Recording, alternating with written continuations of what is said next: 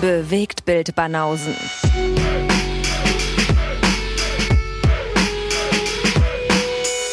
Filme, Kino und Serien, bis ihr kotzt. Die Bewegtbild Banausen. Zum 275. Mal, Ladies and Gentlemen. Ja, Come on. come on, wir steuern wirklich hart auf die 300 zu. Haben wir uns da eigentlich schon was überlegt? Nee. Wir haben ja auch ein paar Jubiläen, haben wir ja understatement-mäßig dann einfach unter den Tisch fallen lassen, haben wir nur so nebenbei erwähnt. Mhm. Und dann haben wir ab und zu bei manchen Jubiläen dann ein Fass aufgemacht. Du meinst so die 264. Folge, dass wir die nicht gebührend gefeiert haben, war ein großer Fauxpas. Ja, keine Ahnung, was da los war. Mhm. Aber ähm, können wir uns mal überlegen, ob wir was machen. Mal wieder vielleicht ein paar lustre Leute einladen. Das fand ich auch mal ganz cool, dass wir einmal diese Folge hatten, wo wir äh, verschiedene Konstellationen von unseren Gästen hatten, mit denen wir jeweils einen Film aus dem Losdorf besprochen haben. Das war auch ganz geil. Dass wir das so unterteilt haben, ne? Ja, Ja. haben uns schon eine Menge einfallen lassen, ja. Für die Supporter haben wir zum Jubiläum, ähm, haben wir ja unsere großen Lücken da präsentiert, wo die wählen durften, welche aus jedem Genre eine Lücke, welche wir dann bringen. Mhm. Und ähm, Meinst du, wir würden 30 Gäste zusammenkriegen für eine 300. Episode? 30. Ja. Ja, locker. Fragst du den Hausmeister, der hier immer im Garten rumhängt. Locker kriegen wir 30 Gäste. zusammen. Okay, du willst wissen, wie er über Filme denkt, ja? Vielleicht ist er ein interessanter Gesprächspartner. Ja, vielleicht. Bin da, ich bin da vorurteilsfrei. Mhm. Was ist denn hier mit, äh, mit Zelda? Ich habe die lange nicht gehört. Was ist da los? Stimmt, ja. Ist tatsächlich schon ein paar Tage her, dass die mal laut gegeben hat. Aber das heben wir uns dann wirklich für die 500. Episode auf. Wenn ja. wir Zelda hier wirklich vors Mikrofon kriegen, Alter, da ist die 300 einfach kein, das ist nicht gebührend. ja, stimmt. Hast du recht. Das Das muss dann schon- 500. oder das gleich muss- die 1000. oder so. 500 oder 1000 ist, 1000 ist dann die, äh, wo dann Zelda zu Ja. kommt. Ja, ja, ja, stimmt. Die begleitet uns ja auch schon eine ganze Weile. Auf alle Fälle. Das wäre ein krasser Move. Die Zelda. My inner Al Pacino. Everybody has one. Ich glaube, das ist in ihrem Fall wirklich so. Die ist 24 Stunden Al Pacino. Mhm. Schreit halt immer rum. Come on! no! Die, schreit auf jeden Fall gut rum. Ja, Mann. Ja. Heute mal wieder zu zweit. Mhm. Nächstes Mal wieder mit gleich zwei Gästen. Ja. Könnt ihr euch, könnt euch was drauf freuen? Zwei sehr beliebte Gäste. Beide aus dem Supporter-Pool fällt mir gerade ein. So viele. Tipps können wir noch geben. Ja. Ja, weil es gibt Leute, die äh, supporten die Banausen bei Patreon und Steady. Mhm. Das sind sehr schlaue, schöne, clevere Leute. Ja, die machen alles richtig. Wenn ihr auch schön und clever und äh, Leute sein wollt, dann ab zu Steady und Patreon und äh, gucken, was da gibt. Kriegt ihr Lose, kriegt ihr äh, Sonderepisoden, kriegt ihr Auftragsfilme. Mhm. Je nachdem, wie groß euer Geldbeutel ist, Tabelleneinsicht, könnt ihr euch da was Schönes, ein schönes Spielzeug aussuchen. Ja, und gerade die Auftragsfilme, die sind ja in letzter Zeit irgendwie immer attraktiver geworden, weil mittlerweile, ich glaube, es gibt's gar nicht mehr, ne? dass wir eine Episode machen, wo nicht zumindest irgendein Auftrags- oder Losfilm dabei ist. Ja, na, mittlerweile ist, ist es auch so angewachsen, dass wir die definitiv pro Episode müssen wir schon da irgendwas unterbringen. Mhm. Ja, das meine ich. Und ähm, was ja interessant ist, weil ab dieser Episode, wir haben ja gesagt, diesen Monat machen wir was Neues, Mhm. raten wir die Auftragsfilme vor der Rezension. da freue ich mich drauf, das wird irgendwie lustig. so ein bisschen neues Game, neues Mhm. Glück. Könnte sehr lustig werden. Das ist ja vor allem für die Leute, die Punkte raten, ist das ja auch eine echte Herausforderung. Für die ist auch eine Dynamik, ja. Müssen wir mal gucken. Da müssen wir vielleicht auch die Range erweitern. Also, oder das ging nur bis irgendwie minus sieben oder so, ne? Ach so, meinst du, dass die noch weiter daneben raten? Ja, das ging nur, also es geht, äh, die letzte Range ist praktisch über sieben.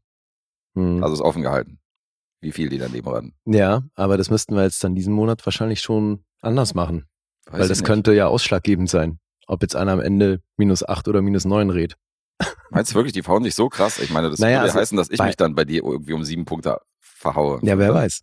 Ist ja alles im Bereich des Möglichen jetzt. Ja, gut, theoretisch schon, ja, weil du kannst dich nicht mal an der Rezension orientieren, sondern musst dann nach dem, nach dem gehen, wie du den, wie du dein Gegenüber kennst. Eben.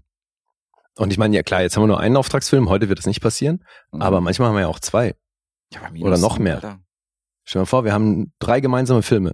Du musst bei jedem raten, ohne dass ich irgendwas drüber gesagt habe. Ja, aber du musst halt auch über minus sieben kommen. Also du musst schon richtig daneben raten, damit du wirklich diese Range da überschreitest und dann noch weiter ins Dispo landest. Ja, gut. Aber summiert sich ja auch. Ja, gucken wir mal. Also werden wir ja dann nach diesem Monat irgendwie einen Erfahrungswert haben.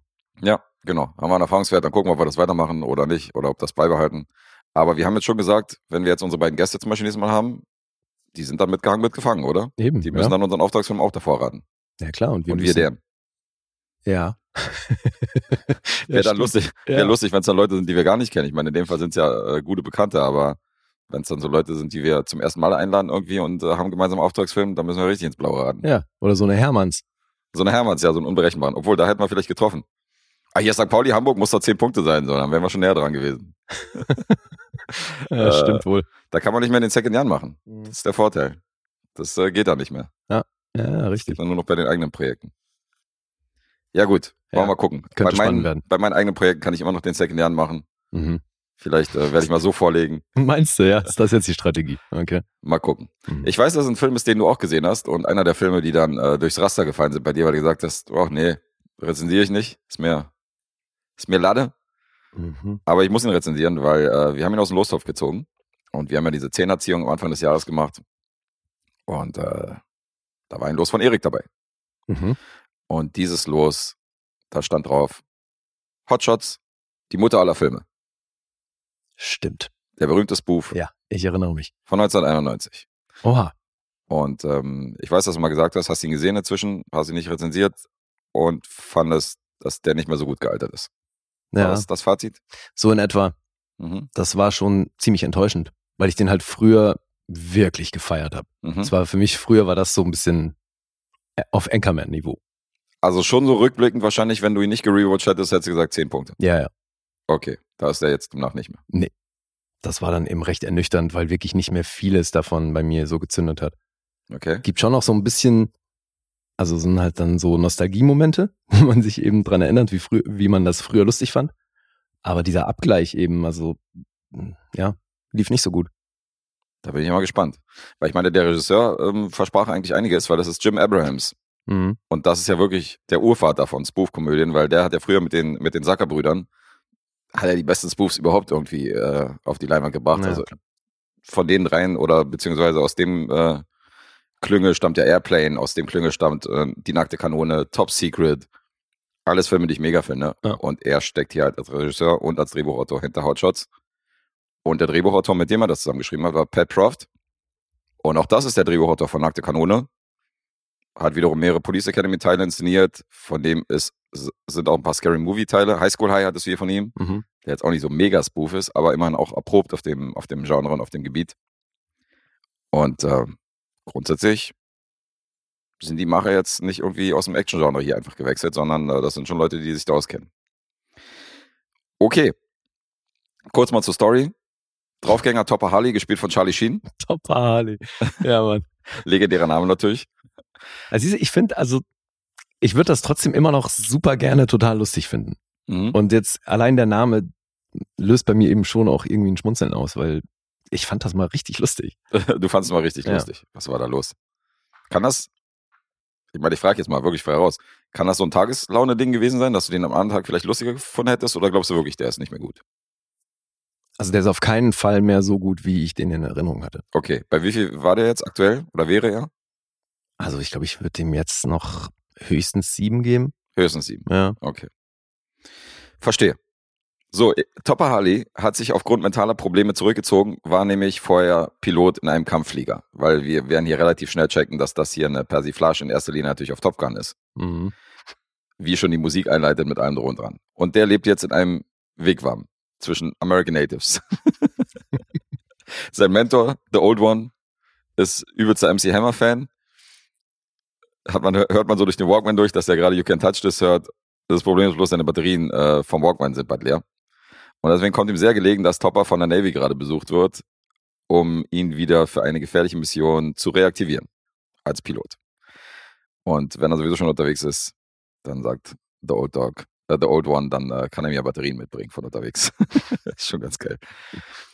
Und er soll mit einigen Mitstreitern im Irak Saddam Husseins Nuklearwaffen zerstören in so einem Lager. Das ist praktisch so das Szenario, wo die sagen, das ist der, das ist der Aufhänger. Das müsst ihr machen, das ist die Aufgabe. Und äh, das Problem ist, dass Topper natürlich von vorigen Einsätzen sehr gezeichnet ist und öfter mal Panikattacken kriegt und äh, dass die Kriegswirren aus vergangenen Tagen, dass die nicht spurlos in ihm vorbeigegangen sind. Und deswegen ist er so manchmal halt so ein unberechenbares Wrack, so wie Riggs zum Beispiel, Lethal Weapon oder so. Also der ist halt, äh, Mhm. der ist halt nicht immer Herr seiner Sinne, sondern reagiert dann manchmal sehr impulsiv, was halt auch gefährlich sein kann. Und schon die Anfangsszene, die ich erwähnt habe, zeigt uns eigentlich, was hier geht, weil wir blenden auf diesen Flugzeugträger, du hast eine Musik, die halt krass an, das, an, an die Top Gun Film Musik erinnert. Also das ist schon wirklich sehr kopiert.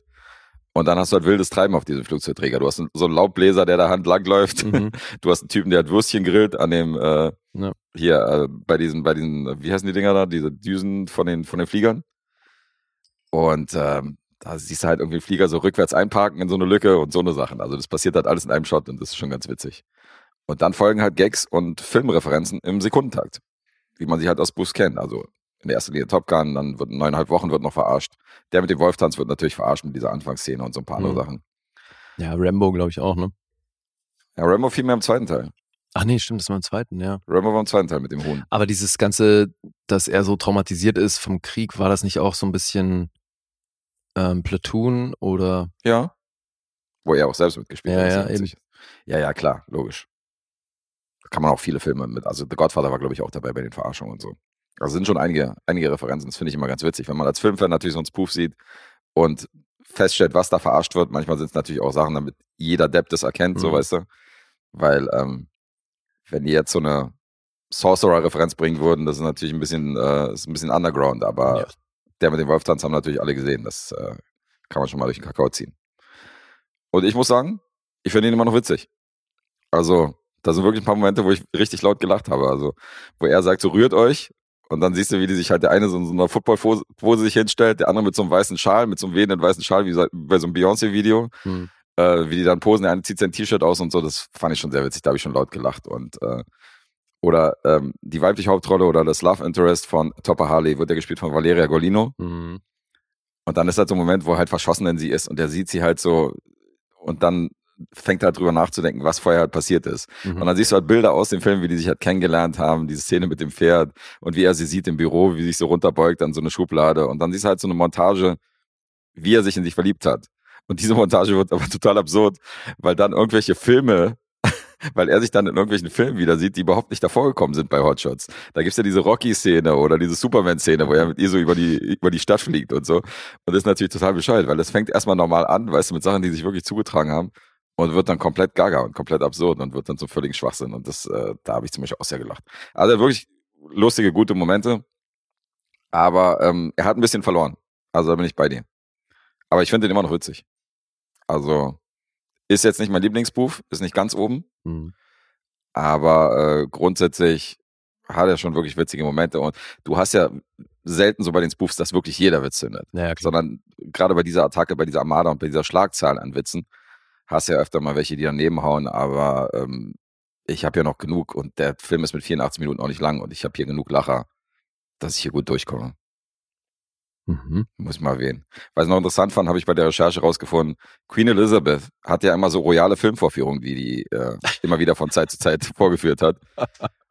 äh, so mit Gästen und so. Und Hotshots war tatsächlich ihr Pick im Jahr 1991. Den- Okay. Den hat sie damals so mit den, mit den feinen Herrschaften aus dem Adel, hat sich da in ihrem ja Privatkino geil. angeguckt. Wäre wär mal interessant zu wissen, ob das durch Nackte Kanone kam. Weil da ist sie ja quasi gefeatured. Da ist sie gefeatured, ja, im dritten Teil, richtig. Ja, doch auch schon davor, oder nicht? War das nur im dritten? Ich glaube, es war nur im dritten und der kam später. Stimmt. Also. Interessant wäre gewesen, ob, ob sie den dann vorgeführt hat. Wo sie dann praktisch noch Ja. selbst gefeatured wurde. Da über den Tisch geschoben wird. Gute Frage. Das war doch auch die Szene, wo er das Mikrofon anlässt auf dem Ja, Klo, Mann. oder? Oh Ja. Mann, das ist legendär, Alter. Einfach so eine halbe Stunde pisst. Lieutenant Draven. Ja, das war Hotshots. Hat ein Budget von 26 Millionen gehabt. Mhm. Und die sieht man auch, das muss man dazu sagen. Also dafür, dass es ein Spoof ist und die Top Gun verarschen, kannst du ja natürlich auch nicht mit Pappfliegern irgendwie um die Ecke kommen, sondern diese Flugmomente und diese Actionmomente, wo die Flieger dann abdrehen und so hin und her, die sind halt wirklich geil. Mhm. Also sind halt wirklich, da steckt ein bisschen was hinter. Ist jetzt nicht Billo. Ja. Äh, fiel mir hier auch auf. Ist durchaus aufwendig inszeniert und hat 181 Millionen eingespielt. Also Wow. hat seine Rechnung gemacht. Ja. Und ähm, habe ich jetzt abgehakt. Von der Losliste. Mhm. Die Mutter aller Filme ist auch ein geiler Untertitel. Also es gibt ja viele von diesen deutschen Untertiteln, die total bescheuert sind und der hier ist halt bewusst bescheuert, aber irgendwie auch witzig. Die Mutter aller Filme, Hotshots. Haben die das übersetzt? Also war das im Englischen auch so? Nee, im Englischen heißt er nur Hotshots. Ausrufezeichen. Okay. Und hier haben sie dann noch die Mutter aller Filme. Ja, vielleicht war das die. Tagline oder so. Ja, wäre ich mir jetzt nicht sicher. Aber ihr müsst ja bei. Der muss doch, also sowieso haben ja die, die Filme von den Jungs haben ja meistens ziemlich abgefahrene Taglines. Mhm. Das hast du da mal nachgeguckt? Habe ich diesmal nicht geguckt, aber ich guck mal, die, bei Letterboxd steht ja immer eine Tagline. Oh, doch. The Mother of All Movies. Siehst du? Hast du recht. Hast du recht. So, wir haben noch einen Cast. Valeria Golino habe ich erwähnt. Die haben wir ja neulich noch bei, ähm, äh, wie hieß die Serie? Morning Show. Morning Show gesehen.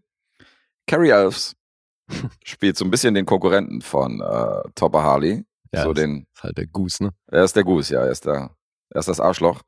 Und dann haben wir einen Herrn, der natürlich sehr erprobt ist äh, in verschiedenen Spoofs und den wir schon in Airplane gesehen haben. Lloyd Bridges, der Vater von Jeff und Bo, Mhm. darf hier auch mitspielen. Kevin Dunn ist dabei. Und John Cryer, der später mit ihm auch bei Two and a Half Men Ach, stimmt. die zweite Hauptrolle gemacht hat. Das ist der, der so schielt, ne? Genau, Ja. das ist der, der so schied, richtig, ist John Cryer. Hi, ich bin dein Co-Pilot. auch ziemlich geil. So ein Typ, der überhaupt nicht gerade ausgucken kann und alles fallen lässt. Beste Rolle. Okay, der hat drei Taglines gelistet bei IMDb. Was steht da noch? Der erste ist The Mother of All Movies, dann There's Something Funny in the Air Okay. und dann die dritte ist Unprecedented, Uncut, Under 10 Dollars. okay, auch nicht schlecht. Wir hatten doch auch mal in, bei einem Bash eine Tagline von einem, ich glaube, es war von Nackte Kanone oder so. Ja, irgendwas war da. Ja, ne? Ja, von irgendeinem Tagline und das Buch. Oder was nicht von, von, was nicht von Airplane oder so? Hm. Ja, das kann sein. ja. Irgendwas war da. Ja. Ja. ja, wir sind ja große Fans von den Klassikern und in den 90ern gab es ja auch eine Riesenwelle. Aber ich muss sagen, für mich äh, erwähne ich hier immer wieder, also die Glanzzeit war def- definitiv so in den, in den 80s. Die alten äh, Saka Abrams-Filme, die liebe ich halt über alles. Und äh, was in den 90ern rauskam, ich meine, ich fand auch ähm, Loaded Rappen fand ich auch gut. Mhm. Den fand ich damals auch witzig, weiß ich auch nicht, wie der gealtert ist. ja, stimmt, das wäre auch mal interessant, ja. Müsste man auch mal wieder sichten. Hotshots fand ich halt, fand ich halt auch cool damals. Aber Nackte Kanone zum Beispiel ist auch ein Highlight der späteren Spoof-Filme. Ja. Scary Movie ist Den halt, habe ich auch immer wieder mal geguckt und Nackte Kanone finde ich ist zum Beispiel echt gut gealtert. glaube ich, ja. Das ist einfach zu viel lustig an dem Ja, Film, als dass man sagt so, einfach zu kultig. ja, die Scary Movie-Teile kacken so ein bisschen ab, aber die fand ich auch schon teilweise sehr witzig. Also da waren schon auch Momente, die sehr, sehr kultig und sehr lustig sind. Aber die Wayans sind einfach keine, die sind halt keine Sackerbrüder, weißt Ja. du, sind halt die Wayans-Brüder, das ist noch ein anderes Niveau. Hm, finde ich auch. Jo, zurück zu Hotshots. Ich würde dann zu den Punkten überleiten, wenn es für dich fein ist. Mhm. Ich habe schon erwähnt, 84 Minuten geht das Ganze, ist aus dem Jahr 91. Danke, Erik. Schönen Gruß. Und jetzt die Punkte. IMDb 6,7. Metascore 61. Bewegt sich alles in dem Bereich. Rotten Tomatoes ist bei 6,5. Allerdings geben die Kritiker hier 81% Empfehlung. Mhm. Also sind schon viele auf der Pro-Seite. Und vom Publikum gibt es nur eine 65% Empfehlung mit 3,6. Oha. Hat mich auch ein bisschen überrascht. Letterboxd 3,1. Hm. Also ich glaube, du so weit bist du gar nicht von mir entfernt. Ich sag, du glaubst, du bist. Ich weiß nicht, ich habe den Zeigefinger vorsichtshalber schon mal an der Klingel. Alter, wenn das jetzt, ah, du verwirrst mich maximal damit. Könnte dieser Bluff sein. Ja, eben. Äh, ich sag siebenhalb. Nee. Sind wirklich sieben oder was? Es sind sieben. Oh Gott, Alter, das klang aber sehr euphorisch für sieben Punkte. Ich wusste, es wird dich verwirren, weil das ist zu offensichtlich, wenn ich meinen Finger schon auf die Klingel packe. Äh, mit solchen Mitteln, mit solchen Mitteln gehst du jetzt Mit hier allen ab. Mitteln. Ja, okay, Mit alles allen klar. Mitteln, die sich mir bieten. Ich, Verstehe. jede Waffe, die im Arsenal ist, Mhm. werde ich zücken. Okay. The gloves are off, wie man so schön sagt. The gloves off. Ja, Ja. sieben Punkte von uns beiden dann. Aber ja, also schon ein bisschen schwächer als damals, aber das ist ja trotzdem noch sieben Punkte, selbst bei dir, wenn du sagst, ist ja immer noch ganz witzig. Ja, logisch kann man den gut gucken, aber das ist halt, früher war das einfach für mich so absoluter Zehn-Punkte-Film. Unantastbar. Ja, gut, okay. Dann, Ich- da war ja, da war ja bei mir nie, deswegen ist bei mir der Abfall auch nicht so groß. Hm. Na gut. Ja. Alright. Dann bringe ich mal einen Film von einem Herrn, wo ich durch diesen Podcast äh, ziemlich hängen geblieben bin. Mhm. So, es gibt ja so ein paar Regisseure, die hast du, glaube ich, auch. Aber ich glaube, bei mir sind es deutlich mehr, weil ich halt bei wirklich von manchen Leuten schon genrebedingt einfach sehr vieles gar nicht gesehen habe. Und durch diesen Podcast da so ein bisschen auf den Geschmack gekommen bin. Gibt's bei mir auch. Und einer der Herren, die da ganz oben auf der Liste stehen, ist David Cronenberg. Mhm. Weil von dem haben wir ja auch dank unseren Supportern irgendwie eine Menge gucken müssen. Dürfen. Und da bin ich ja echt hängen geblieben. So, der hat, der macht stilistisch schon einfach echt eine Menge, was ich total geil finde. Das ist ja auch einer, bei denen es mich tatsächlich freut, dass du da so ein bisschen dein, dass, äh, dass dein Interesse geweckt worden ist. Und von mir ein sehr gemochter Regisseur, den du ja, hast ja gerade selbst gesagt, vorher selten gesehen hast. Insofern ist das einer, bei dem ich mich freue, dass du da so reinlunst und dass du da so Gefallen dran findest. Ja, weil ich kannte wirklich nicht viel von dem. Mhm. Und das, was ich von ihm kannte, habe ich nicht in Verbindung gebracht. Also Ist- weißt du, weil zum Beispiel The Fly kannte ich ja. Mhm. Und äh, Mann, wie heißt der mit Freud und äh, Ja, Jung? Dangerous Method. äh, genau, A Dangerous Method. Keine gute Referenz. Nee, aber den kenne ich halt auch und die hätte ich niemals Mhm. äh, unterm gleichen Regisseur zusammengebracht. Weißt du, ich mein? Aber es macht andererseits auch Sinn, weil wenn du die ersten Folgen dieses Podcasts zum Beispiel hörst, warst du ja noch bei dem Status, dass du gesagt hast, also ich gucke eigentlich alles, aber Horror Horrorfilme geben mir nichts. So, weißt du, Mhm. ist nicht mein Genre, ich mag gar nicht erschreckt zu werden. Und wenn du jetzt die Plakate von Kronberg zum Beispiel alle gesehen hättest, weißt du, so von seinen Filmen, so dann denkst du, er ist ein Horrorregisseur, ist nicht mein Genre, Mhm. geht mir nicht. Und deswegen ist da alleine schon dein Interesse wahrscheinlich nicht da gewesen davor. Und jetzt, wo Mhm. du weißt, die Filme gehen schon teilweise deeper, Ja. ähm, sieht das anders aus. Mal abgesehen davon, dass du bei dem Genre auch offener geworden bist, kann man sagen. Ja, das eben e- einmal generell und dann gebe ich dir da voll recht. Seine Filme erzählen halt meistens noch mehr. Mhm. Also es ist sehr selten oder ich habe bisher, glaube ich, noch keinen gesehen, wo es dann wirklich nur um das ging und es nicht noch irgendwie eine andere Ebene hatte. Aber wenn du jetzt kein Horrorfilm-Fan Fan, Fan bist und du siehst ja das Pl- Plakat von Body Snatchers oder so, dann ist es wahrscheinlich kein Film, den du dir freiwillig angeguckt hättest. Ja, weißt du, was ich meine? Wahrscheinlich. Und ähm, dann siehst du und denkst, okay, ist doch ein geiler Film. Hm. Alright. Ja, und klar fange ich jetzt so ein bisschen, äh, nicht von vorne an, aber versuche halt irgendwie von seinen Frühwerken natürlich auch so ein bisschen was zu sehen. Mhm. und bin da bei einem Film aus dem Jahr 1983 gelandet. Das ist also der Film, den er unmittelbar vor The Fly gemacht hat. The Dead Zone. Uh, nice. Weißt du, wie der auf Deutsch heißt? Todeszone hieß der nicht, oder? Nee. Äh, Habe ich bestimmt schon mal gehört. Der heißt auch Dead Zone, Mhm. aber dann Doppelpunkt, der Attentäter. Ah ja. Was schon wieder dermaßen unnötig ist, nicht nur weil es scheiße klingt, sondern weil es einfach auch wieder der Mhm. Versuch ist, inhaltlich hier was zu suggerieren, was fast schon in den Spoilerbereich geht und echt nicht cool ist damit. Habe ich ungewöhnlicherweise bei meinem nächsten Film im Original. Dass das Ah, ja. Original mehr spoilert als der deutsche Titel. Sonst ist es meistens umgekehrt, Ja, wie du eben. gerade erwähnt hast. Okay, interessant. Ja, Alternativtitel Stephen Kings The Dead Zone, weil das Ding basiert auf einem Buch von Stephen King. Mhm. Und zwar auf einem seiner ersten. Der Roman von Stephen King, das war zumindest bei den Hardcovern sein erster Bestseller, Mhm. aber der, er hat davor schon einen geschrieben, der auch ein Bestseller wurde, meine ich. War das noch seine Richard Bachmann-Phase? Am Anfang hieß er ja noch nicht Stephen King, sondern hat seine Bücher immer unter Richard Bachmann. Nee, ganz am. Anfang glaube ich schon und danach kam aber eine Phase, wo er noch andere Sachen geschrieben hat, wo er sich dann irgendwelche Pseudonyme zugelegt hat, Ach, meine war später. Okay. Ey, so ganz kriege ich das auch nicht mehr zusammen. Mhm. Aber das gehört auf jeden Fall zu den ersten hier. Okay. Ja.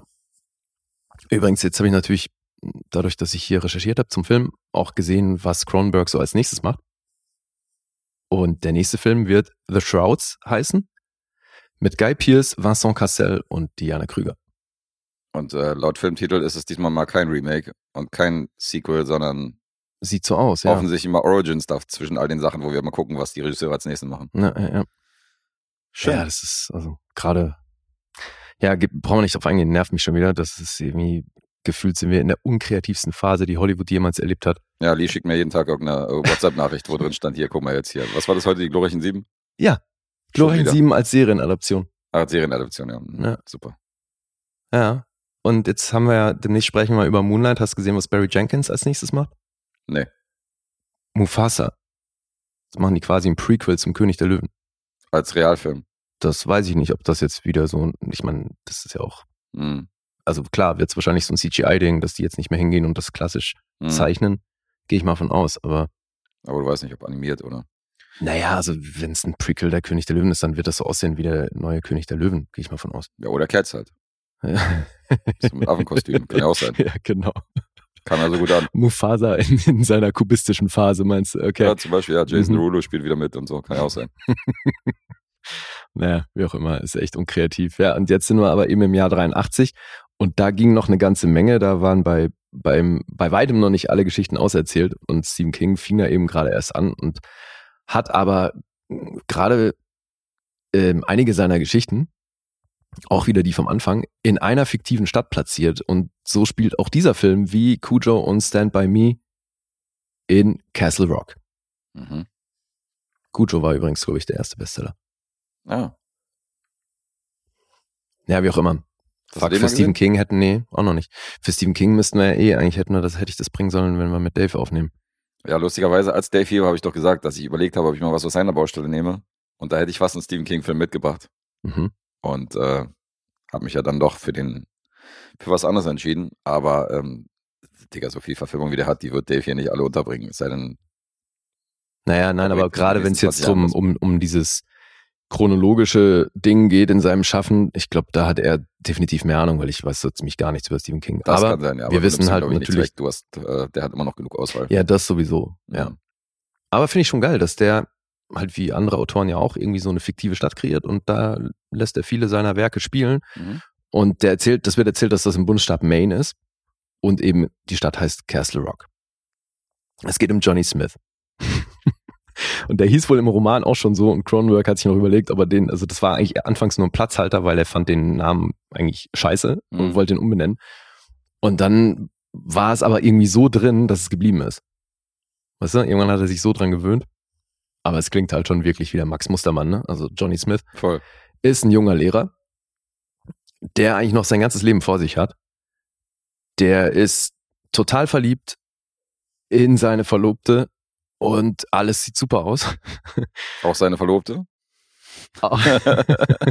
Alles sieht super aus. Entschuldige, die Frage war ja jetzt offensichtlich. ja, natürlich. Die Dame ist Brooke Adams und äh, durften wir auch schon im Body Snatchers bewundern oder Mhm. Days of Heaven war, glaube ich, auch eine prominente Rolle von ihr. Das war sowieso der Anlass bei mir. Ne? Also ich habe wollte einen seiner frühen Filme äh, gucken und habe dann gesehen, Alter, hier spielt Christopher Walken die Hauptrolle. Also mehr geht ja erstmal nicht Hm. vom Sehen so auf dem Papier. Alter, Christopher Walken feiere ich enorm. Kronberg mag ich mittlerweile auch sehr gerne und das war irgendwie eine geile Kombi. Ja, und jetzt ist eben Christopher Walken, dieser Johnny Smith, der anfangs noch ziemlich glücklich ist.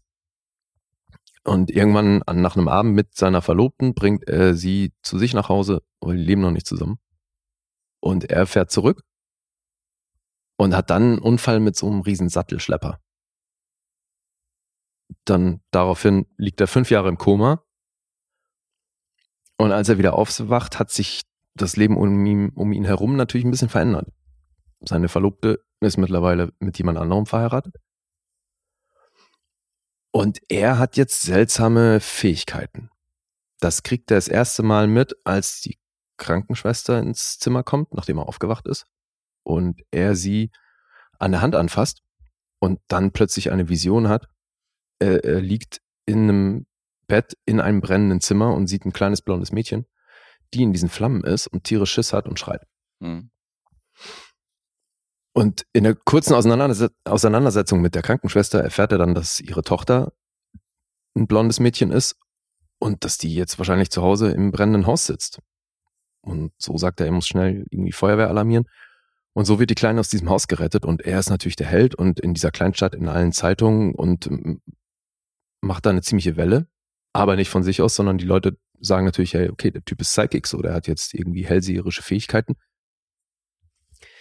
Und alle wollen ihn daraufhin natürlich konsultieren und irgendwie von seinen Fähigkeiten Gebrauch machen.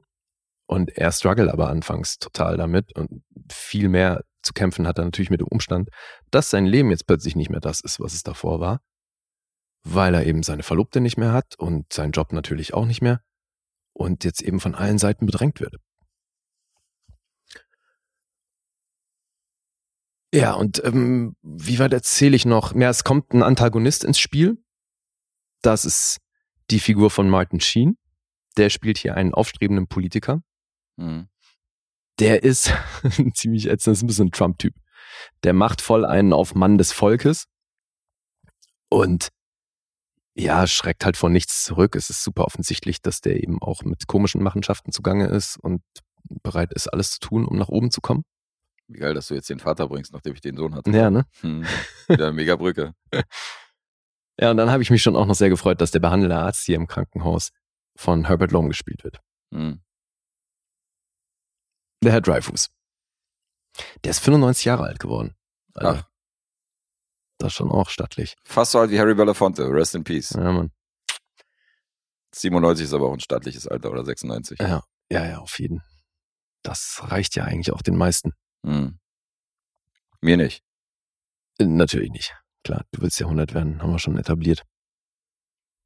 Ja, und dieser Politiker und seine Machenschaften, den gilt es dann so ein bisschen aufzuhalten, weil Johnny hat auch von ihm eine Vision und sieht, wo er landen wird und was er dann so vorhat. Mhm.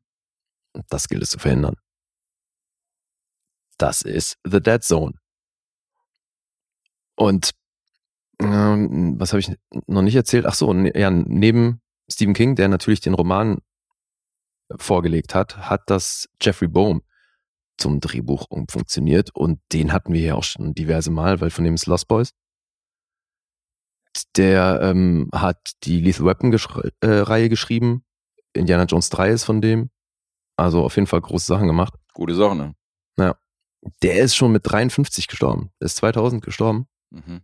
Gerade mal 53 Jahre alt geworden. Und dafür hat er schon echt ein paar richtig große Filme geschrieben. Und das war hier halt sein zweiter von diesen nur 17 Credits, die es dann geworden sind.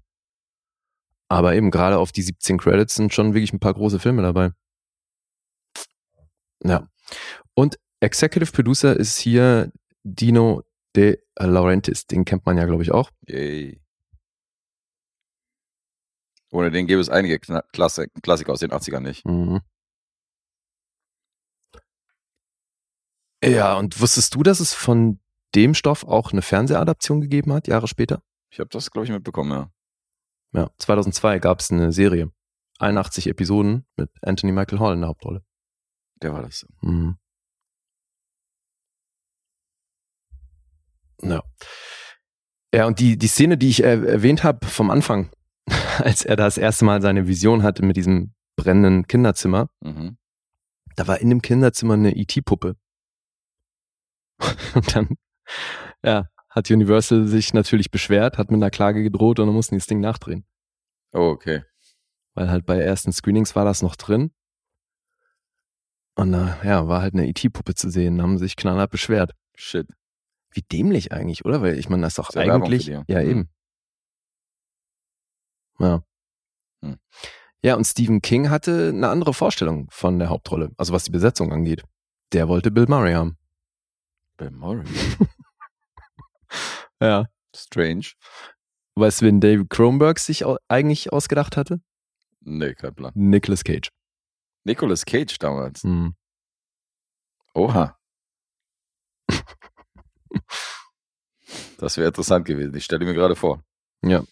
Nach Nicolas Cage war dann Nicolas Campbell, der ist allerdings, ne, das war, da war der Plan, weil der halt unbekannter ist, dass Mhm. das darüber besser funktioniert. Wobei ich meine, Christopher Walken war jetzt auch noch nicht so, so ein Riesenname zu dem Zeitpunkt. Naja, der hatte schon Aber Deer Hunter gedreht. Eben und hat so. er halt schon Filme wie Deer Hunter und Co. Und Nicolas Campbell, der war halt äh, relativ unbekannt. Mhm. Und der hat dann hier aber eine andere Rolle bekommen. Naja. Insofern will jetzt nicht sagen, wen. Aber es ist ja immer witzig. Also sie haben sich dann natürlich auch, ich glaube, das ist bei jedem Film, der von einem Studio produziert wird, weil das war hier halt Paramount. Und ähm, da ist es ja immer so, sobald die ein paar Millionen in die Hand nehmen, werden die üblichen Verdächtigen gefragt, wenn es um die Hauptrollen geht. Und hier waren es halt dann aufgrund der Zeit wieder mal Al Pacino, Richard Gere und Robert De Niro. Ich finde es so lustig, dass Richard Gere immer in einem Atemzug mit diesen Leuten genannt wird, wenn es um Filme aus den 80ern geht, oder? Ja, stimmt schon. Er war halt groß in den 80ern. Ja, er war groß, aber Mhm. also ich, also hätte der mal eine von diesen Optionen gezogen, dann würden wir den ja wahrscheinlich ganz anders wahrnehmen. Das stimmt, ja. Da ist was Wahres dran. Weil also die Entscheidungen, die er getroffen hat, die haben ja dann doch irgendwie dazu geführt, dass man den schauspielerisch als halt ein bisschen eingeschränkt wahrnimmt. Ey, wie viele Drehbücher täglich irgendwie bei Pacino und bei De Niro irgendwie einflattern Ja. müssen. Äh, und offensichtlich bei Richard Gere. Und bei Richard Gere auch, ja. Ja. Ja gut, aber das ist trotzdem noch ein verhältnismäßig kleiner Film. 10 Millionen hat er gekostet und war auch nicht der Riesenerfolg, hat in Kinos tatsächlich nur knapp über 20 Millionen gemacht. Mhm. Ja. So, jetzt wie ich das gefunden habe. Ja, jetzt wird spannend. ist definitiv nicht mein liebster Cronenberg, weil ich finde, das ist jetzt nämlich ausgerechnet einer von der Sorte, von wo ich vorher noch gesagt habe, kenne ich von Kronberg nicht. Mhm. Dass der eigentlich nur das macht, was wir onscreen sehen und nicht mehr erzählt, weißt du, dass das nicht irgendwie noch eine Ebene hat, wo man eine Menge reininterpretieren kann oder was irgendwie ein Sinnbild ist für ganz vieles. Ich finde, der kommt hier halt relativ straight daher und es ist wenig drin von dem, was man sonst irgendwie in allen Cromwell, zumindest die ich bisher gesehen habe, Mhm. geht's halt oft auch um ähnliche Themen und hier ist fast nichts von dem drin. Das ist aber vielleicht auch gerade, weil es halt eine Geschichte von Stephen King ist. Und irgendwie habe ich sonst das Gefühl, es ist mehr von ihm mit drin. Oder Verstehe. zumindest gibt es da sonst so einen, finde ich, so einen ganz großen gemeinsamen Nenner bei den anderen Filmen, die ich von ihm kenne. Mhm. Und hier vermisse ich das so ein bisschen. Das ist trotzdem ein sehr guter Film. Mhm. aber hat für mich eben, wenn es jetzt um Kronberg geht, nicht dieses Besondere, was so seine Filme für mich sonst ausmachen. Kannst du dich noch erinnern daran? Wie, wie geht's dir damit? Das ist gar nicht so lange her. Ich habe gerade geguckt, 2017 habe ich ihn ja zum ersten Mal gesehen. Also Ach, okay, auch da ist zum ersten Mal. das Okay. ist noch relativ frisch. Und ähm, Cool. jetzt klinge ich wahrscheinlich so, wie, ich, wie du bei Hotshots klingen würdest. Ähm, ich war underwhelmed, aber dazu muss man sagen, dass dieser Film ja ziemlich krass verkauft worden ist. Weil einer unserer Kinokumpels, dieser DJ-Kumpel von mir, den hast du, glaube ich, auch mal kennengelernt, Mhm.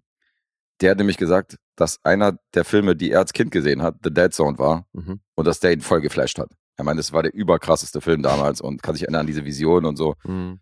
Und den hat er sich jetzt neu gekauft, meinte er so. Den hat er seit seiner Kindheit nicht gesehen. Und so wie er das verpackt hat, dachte ich so, okay, krass, den kenne ich noch nicht. Kronberg, Christopher Walken, what the fuck, so, weißt du, gucke ich mir an. Ja.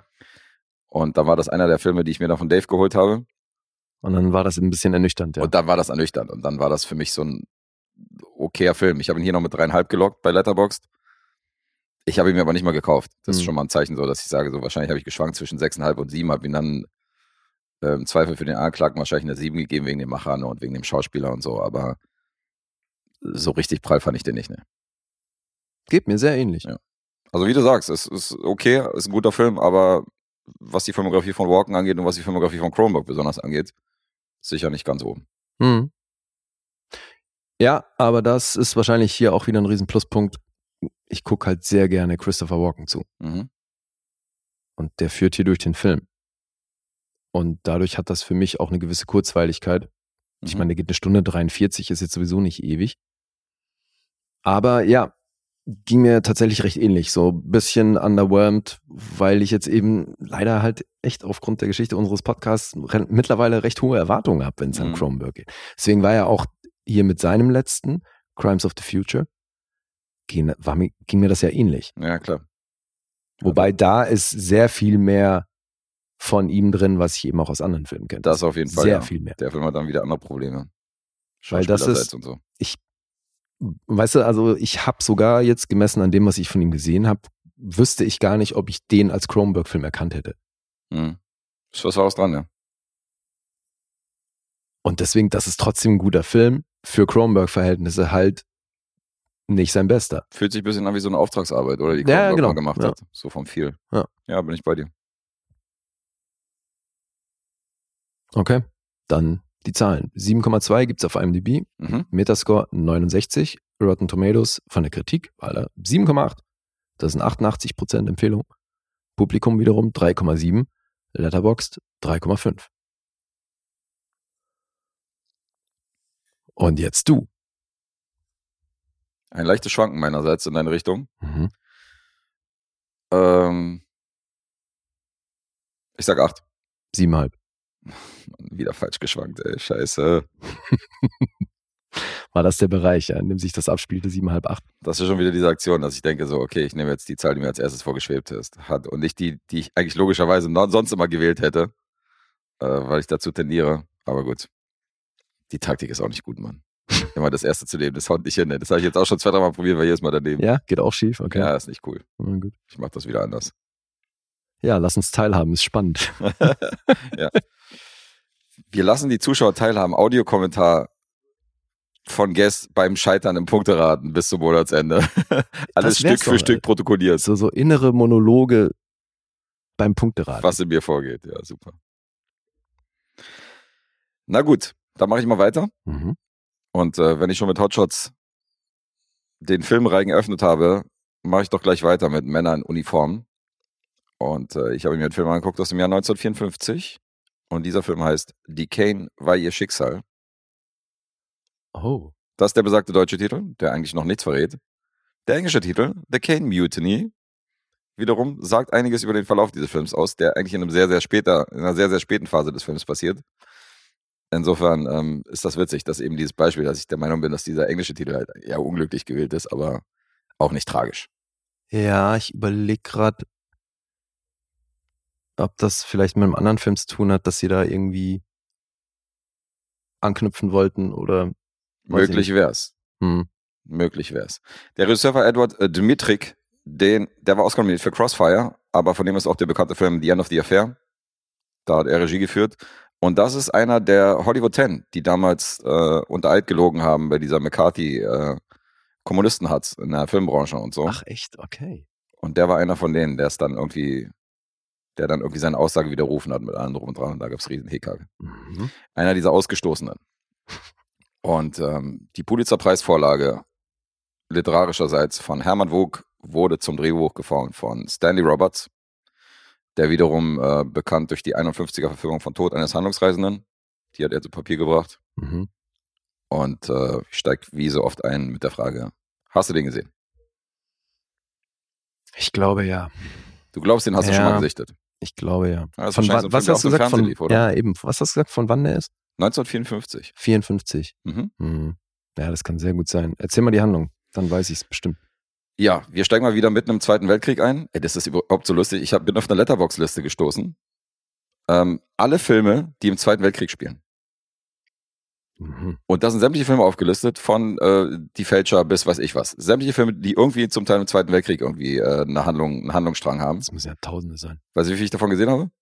Weil zeigt er dir natürlich auch die Prozent an, wie viel du von der Liste schon abgehakt hast. Und ich Mhm. habe 5000 Filme gelockt bei Letterboxd. Okay. Ein Prozent habe ich von der Liste. Mhm. Ein Prozent, Alter. Na super. Wahnsinn. Wird wahrscheinlich auch bei 1% bleiben, nachdem ich äh, die Kane war ihr Schicksal gelockt habe. Also Wahnsinn. Äh, wir steigen im Zweiten Weltkrieg ein und wir sehen junge Matrosen, die werden gerade vereidigt, kriegen ihren Abschluss von der Militärschule und äh, am Anfang gibt's halt diese Feier mit, äh, ja, mit Familie ist da, die Verlobte ist da, feiert halt die frisch gebackenen Matrosen beziehungsweise Soldaten und kurz danach werden die in den Einsatz geschickt. Mhm. Willis Keith ist halt der junge Kadett, den wir, oder der junge Matrose, den wir halt am Anfang begleiten. Der wird auch kurz danach zum Fähnrich dann aufsteigen äh, und der kommt auf ein Minenräumerschiff. Wäre aber lieber auf einem fancy Kampfschiff natürlich eingeteilt worden. Mhm. Sieht natürlich so ein geiles Schiff und dann heißt es, nee, nee, du musst hier eins weiter. Und dann sieht er sein Boot und das ist halt so ein ziemlich runtergekommenes, so, ein- so ein Minesweeper. Mhm. Der Kapitän hat auch keinen großen Bock, begrüßt ihn halt kurz, guckt sich seine Papiere an mit allem drum und dran ähm, und er hat auch nicht so richtig Bock auf den Captain. Der wird auch kurz danach wieder ausgetauscht gegen einen neuen. Und das ist Lieutenant Francis Creek. Und Lieutenant Francis Creek, das ist die Hauptrolle, der wird gespielt von Humphrey Bogart. Mhm. In einer ziemlich ungewöhnlichen Rolle, weil als U-Boot- U-Boot-Captain, äh, als U-Boot-Captain, als, als so Schiffskapitän haben wir ihn bisher noch nicht gesehen. Und in der Besetzung des Schiffs sind unter anderem tatsächlich namhafte Leute wie zum Beispiel Fat McMurray. Das ist äh, die männliche Hauptrolle von Double Indemnity, Frau ohne Gewissen. Mhm. Und dann haben wir tatsächlich als Matrose in so einer sehr kleinen Rolle Lee Marvin und so eine Leute. Ach, okay. Krass. Und der Hauptcharakter dieses jungen Fähnrichs, äh, das ist ein Herr, der heißt Robert Francis. Das war damals so ein junges Talent, hat so drei, vier Filme gemacht, hatte ein paar Rollen gehabt und der war so Hotshot in Hollywood gewesen. Dann ist er mit 25 bei einem Flugzeugabsturz gestorben und ist dann umgekommen. Und das war sein erster Film und dafür hat er gleich eine sehr, sehr große Rolle gekriegt. Und ähm, jetzt geht's um diese Dynamik zwischen dieser äh, Besetzung und der neue Captain ist halt super streng. Der macht halt am Anfang klar, dass Regeln da sind, um sie befolgen, um sie zu befolgen und bei ihm gibt's halt kein, äh, keine zweite Chance und so und er ist nur so weit gekommen und war nur so lange, hat den Weltkrieg bisher überlebt, weil er schon über sämtliche Ozeane geschippert ist und ihm ist nichts passiert, weil er halt Regeln befolgt. Das ist halt seine Ansage. Mhm. Und es gibt halt am Anfang schon Momente, während das Schiff halt gerade eine gewisse Leine durchtrennt und während während es technische Probleme gibt, beschäftigt der Captain sich halt damit, lieber einen anzuscheißen, weil er das Hemd nicht in die Hose gesteckt hat. Und macht dann Ansage, dass alle Matrosen halt ihr Hemd in die Hose zu stecken haben und dass sie nicht rumlaufen sollen wie Nachbars Lumpi. Und das sorgt schon. Was, hast du das auch lange nicht gehört? Da freut sich der Liebe.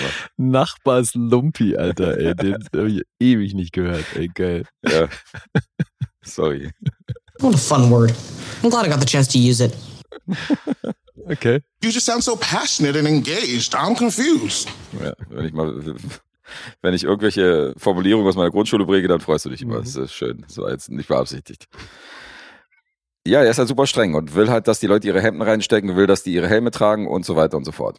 Und äh, während das Schiff gerade eine, äh, nee, also sein Verhalten wird halt immer seltsam im Laufe des Films.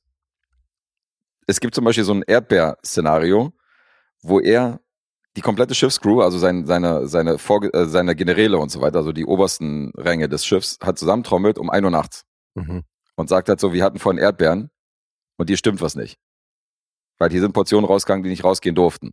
Und dann rechnet der anhand von dem Eis, was die verbraucht haben, wie viel noch da ist, und die Erdbeeren, die noch da sind, wie viel pro Kopf Erdbeeren jeder gegessen hat von den Generälen, Mhm. rechnet das durch und sagt, ja, und wo sind die restlichen? Also jemand bedient sich hier in der Vorratskammer Okay. und kickt halt eine Untersuchung an und sagt, er will halt, dass bis 6 Uhr morgens rausgefunden wird, wer diese äh, fehlenden Erdbeeren gegessen hat. Und die Generäle von diesem Schiff, die halt so eine Militärschule absolviert haben, die sollen sich auf die Suche machen nach irgendwelchen Typen, die zu viel Erdbeeren gegessen haben. Das ist halt so sein, und das macht er um 2 Uhr nachts. Ja, Also die. Leute kriegen keinen Schlaf und müssen an Türen klopfen, um rauszufinden, wer hat die Erdbeeren gegessen. So.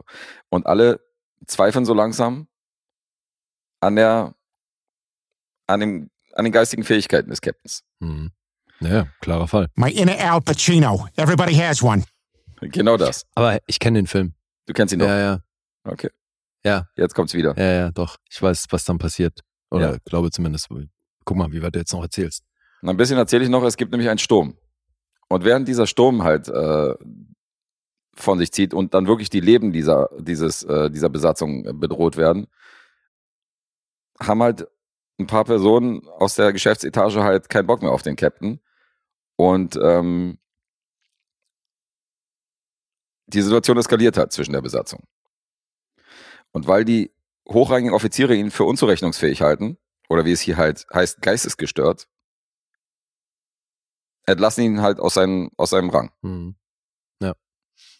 Und das ist diese besagte Mutiny. Die sagen so, ja, ich übernehme jetzt den Rang des Captains und Paragraph so und so und äh, für uns, keine Ahnung, die Kommandos sind Aber nicht mehr eben, da so gibt's und doch, so es gibt doch ein Reglement durch, also so haben, hat uns zumindest schon, haben uns das viele Filme schon erzählt, Mhm. weil das wurde ja schon öfter mal thematisiert.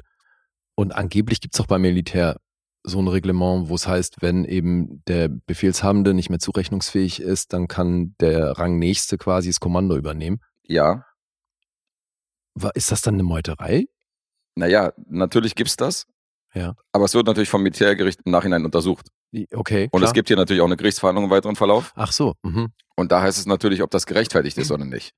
Weil Okay. wenn das jetzt nicht gerechtfertigt ist und eben nicht, Dann ist Meuterei. dann ist es Meuterei Ja. und dann kommen diejenigen halt ins Militärgefängnis. Mhm. Diejenigen, die dann, Ja. genau, diejenigen, die dann einfach irgendwie das Kommando übernommen haben. Okay. Und darum geht's halt im Laufe des Films. Ist der Typ wirklich unzurechnungsfähig oder haben die überreagiert? Mhm. Und das wird vor Gericht dann aufgedröselt, was vorher alles im Film passiert ist. Mhm. Okay. Und ähm, das ist die eigentliche Story. Das heißt, hier geht's gar nicht um Krieg. Du siehst keinen einzigen feindlichen Soldaten oder einen Angriff von Fliegern oder so. Mhm. Sondern es geht wirklich um diese Besetzung und um diese Charakterstudie zwischen den einzelnen, äh, zwischen der Besetzung dieses Schiffs. Ist schon Mhm. ganz interessant. Also was die Story angeht für die damalige Zeit. Weil ähm, du hast auch recht ambivalente Charaktere. Weil ich will jetzt nicht zu viel verraten, aber einer, den du gar nicht auf dem Schirm hattest, ist der eigentlich Antagonist. Okay. Weil einer. Der die Erdbeeren gefuttert hat oder wer ist jeder? Ja, das will ich, das will ich nicht verraten, in welcher Hinsicht der Antagonist ist, aber es gibt hier jemanden, wo du niemals vermutet hast, dass, dass der irgendwie was Böses im Schild führt. Okay, ja, ist doch cool. Und der zeigt sich dann wirklich von einer Seite, wo du denkst, so, Alter, okay, ist schon mies, mhm. was hier abgezogen wird. Das heißt, Humphrey Bogart wirkt natürlich als, als äh, Quiek so ein bisschen wie der Antagonist. Mhm. Aber unterm Strich ist es jemand anders. Und das ist schon für einen Film von 1954 ist das schon ein krasser Move. Mhm. Dazu muss man sagen, dass Bogart eigentlich auch viel zu alt ist für die Rolle. Äh, also laut Buch ist der Cap noch viel jünger und er hatte zu dem Zeitpunkt des Drehs hatte er schon Speiseröhrenkrebs, woran er auch später gestorben ist. Und ähm, meiner Meinung nach spielte das auch nicht wirklich geil. Hm.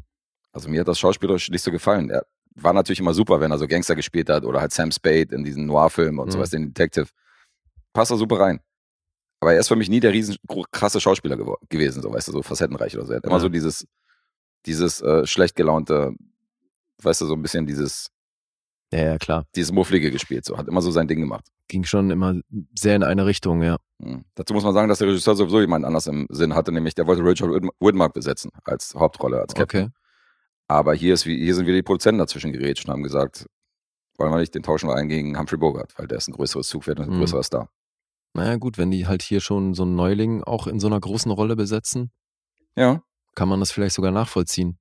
Ist schon auch lustig, ne, wenn man halt Filme aus der Zeit sieht, erkennt man ja auch ein bisschen, dass das von den Studios noch so konzipiert war. Dieses, wir machen jetzt einen Star, also ähnlich wie mit James Dean, wo Voll. es dann halt aus dem Nichts in die Hauptrolle ja, genau. und dann wird den Leuten halt erzählt, so, das ist jetzt der nächste Typ, den ihr zu feiern habt. Sowas hier auch definitiv.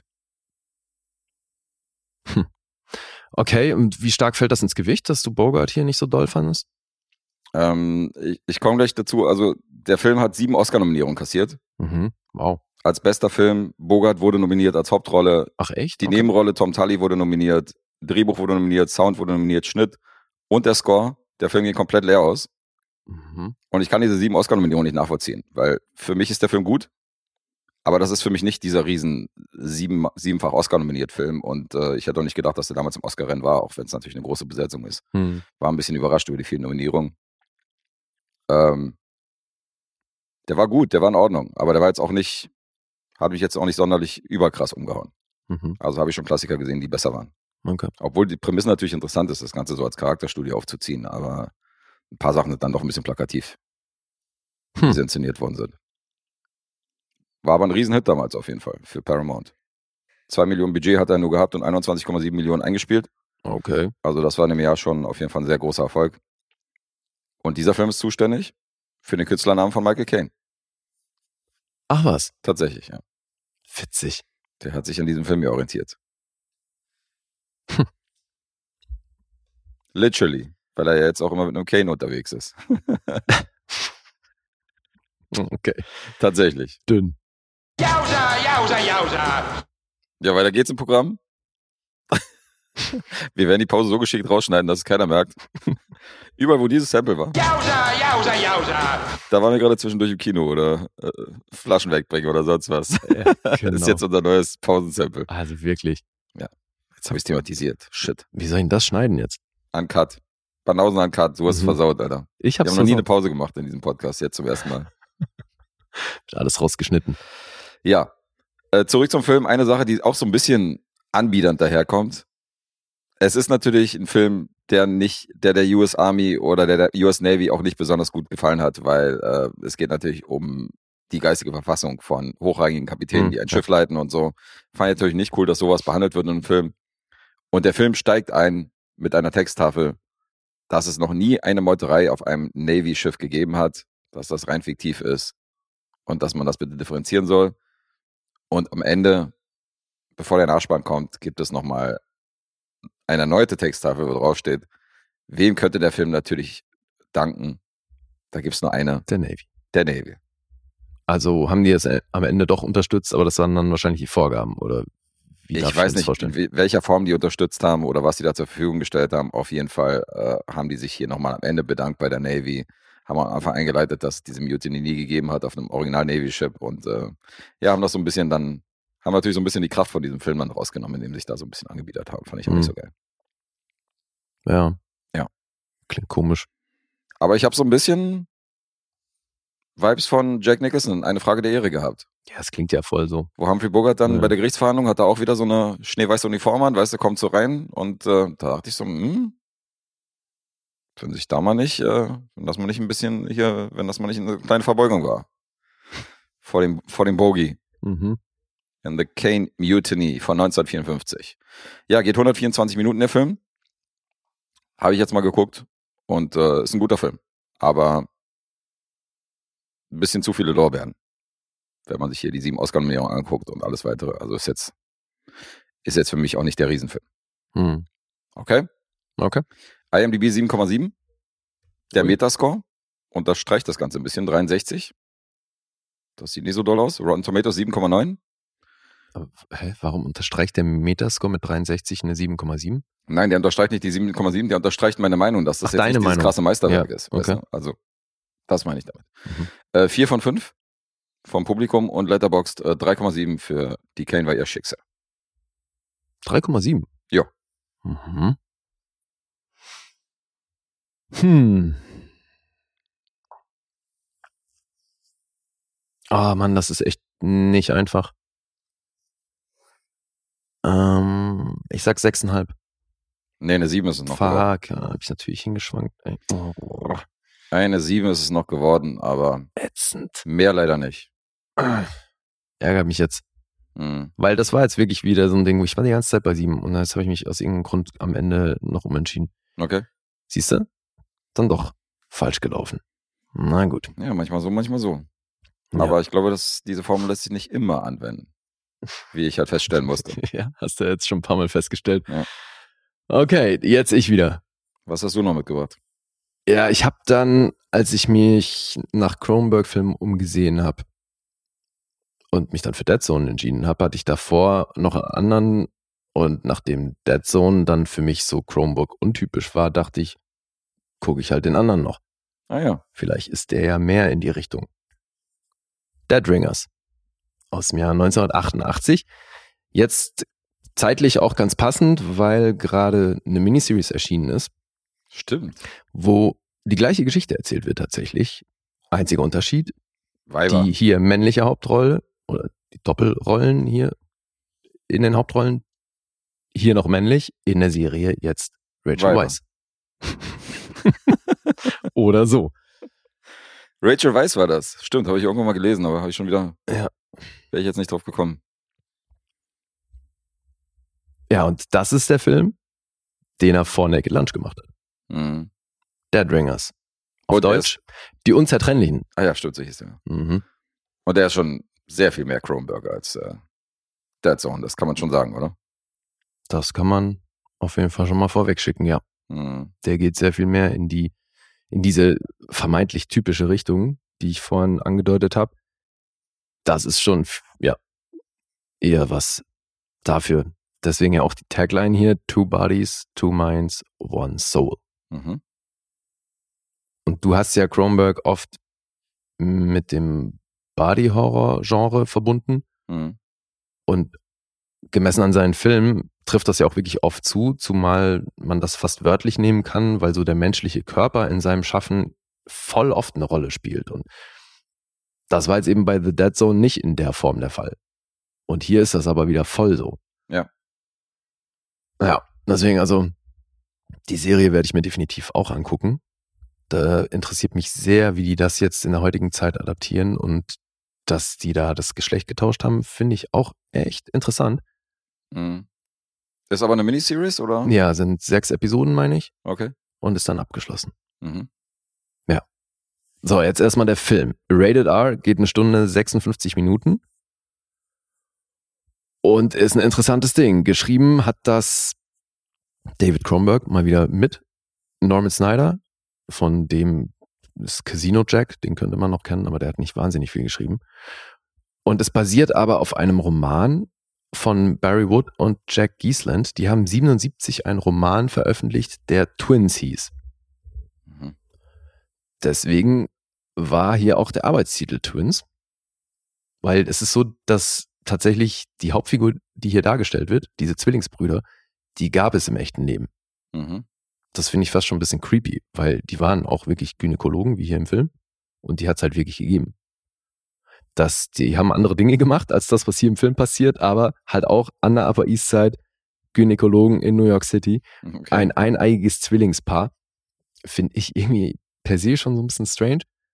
Aber äh, gut, das ist nun mal hier die Grundlage, weil das ist der Roman, in dem diese realen Figuren aufgegriffen wurden und den hat Cronenberg hier adaptiert. Und deswegen war der Arbeitstitel eben auch Twins. Jetzt erinnerst du dich, 1988 gab es einen anderen Film namens Twins. Könnte für Verwechslung sorgen, ja.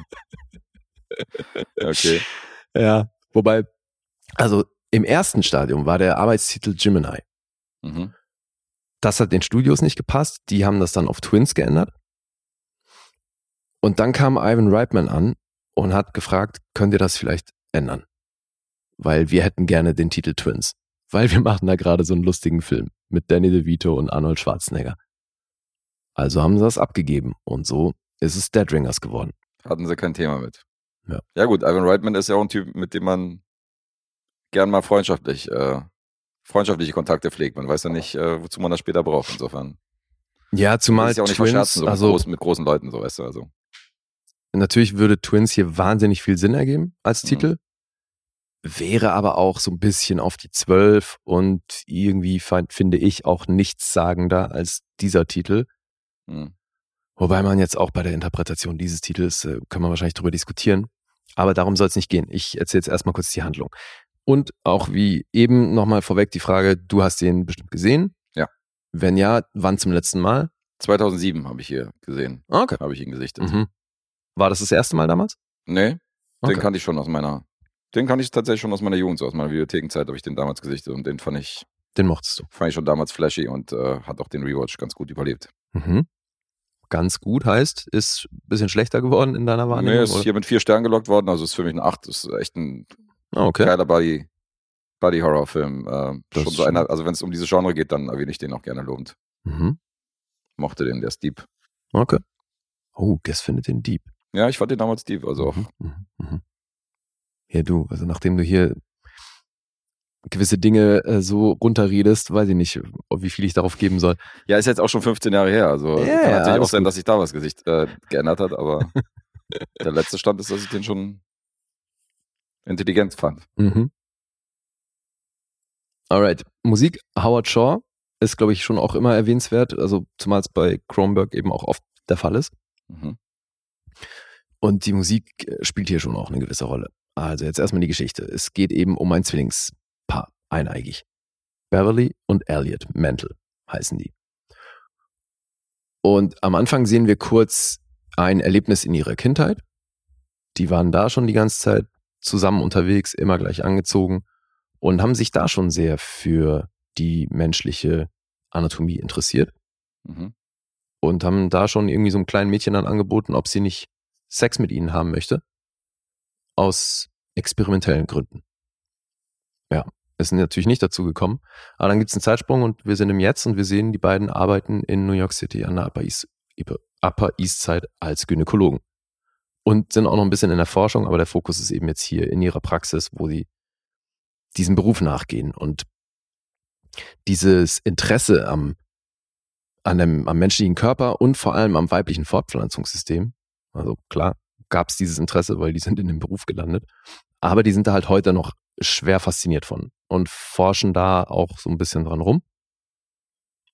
Jetzt ist der Clou an der Sache, dass die, obwohl die körperlich identisch sind, sind die von der Mentalität her recht unterschiedlich, fast schon gegensätzlich. Also der eine lebt sehr extrovertiert, ist in seiner Kommunikation auch relativ ja, fast schon aggressiv, also aber in einem positiven Sinne. Also der ist sehr forsch zugange, so geht halt direkt auf Leute zu, nimmt sich, was er haben will und der andere ist relativ introvertiert.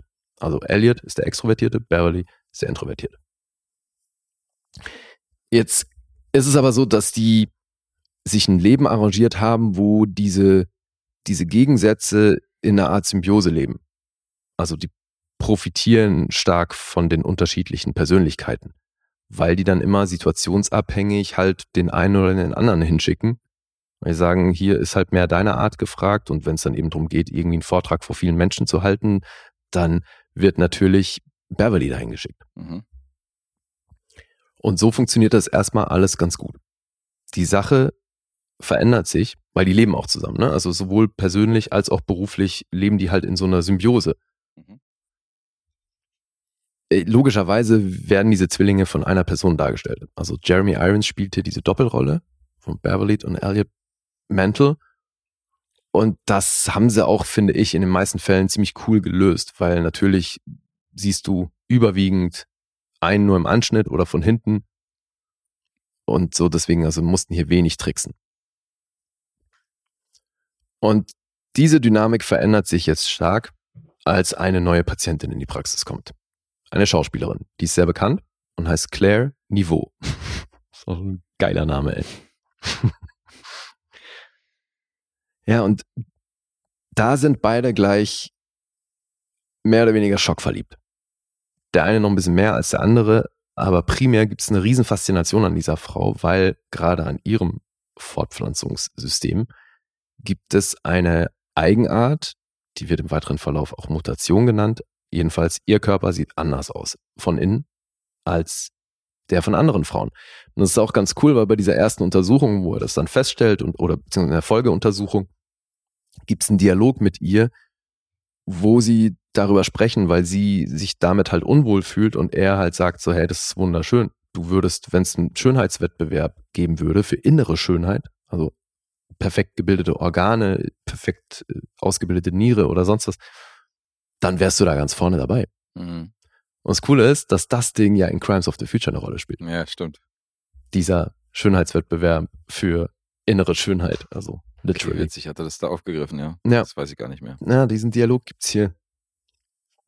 Ja, und so ist eben primär Beverly wahnsinnig. Nee, Entschuldige, jetzt habe ich vorhin gesagt, Elliot, äh, äh, Beverly wird zu Veranstaltungen geschickt. Das ist natürlich Elliot, weil Elliot ist der Extrovertierte und Beverly ist dann aber derjenige, der, der sich so, der so von Claire fasziniert ist, dass er eine Beziehung mit der anfängt. Mhm.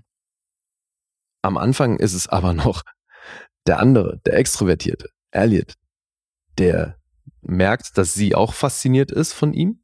Und das Krasse ist auch, sie weiß am Anfang nicht, dass das Zwillinge sind. Weil die nie gleichzeitig im Raum sind. Okay. Also fällt, fängt sie das Verhältnis erst mit Elliot an, weil der natürlich, der sieht, okay, da gibt's die Möglichkeit, die findet mich in irgendeiner Form gut. Zack, schnappt sich die und fängt erstmal ein sexuelles Verhältnis mit der an. Und dann kommt der Punkt, wo er sagt so, hey, jetzt geht er zu seinem Bruder und sagt, hier, Beverly, die ist jetzt soweit. Ich glaube, du kannst dir die mal angucken. So, probier die mal aus. Und dann sehen wir halt in dem Moment schon, alles klar, das ist ein gängiges Ding, was die machen. Die tauschen sich einfach je nach Situation irgendwie mal aus und ist dann auch völlig egal, also ob das Gegenüber das weiß oder nicht. Mhm. Was in ihrem Fall jetzt erstmal nicht so ist. Das heißt, sie schläft dann erstmal mit beiden, nimmt die unterschiedliche Persönlichkeit wahr, schiebt das aber halt auf Tagesform oder denkt sich halt, na gut, Laune. ne, manchmal ist die Laune und weiß das eben erstmal nicht. Wo ich schon auch dachte, ey, es ist eigentlich eine krasse Form von Missbrauch. Ja, klar.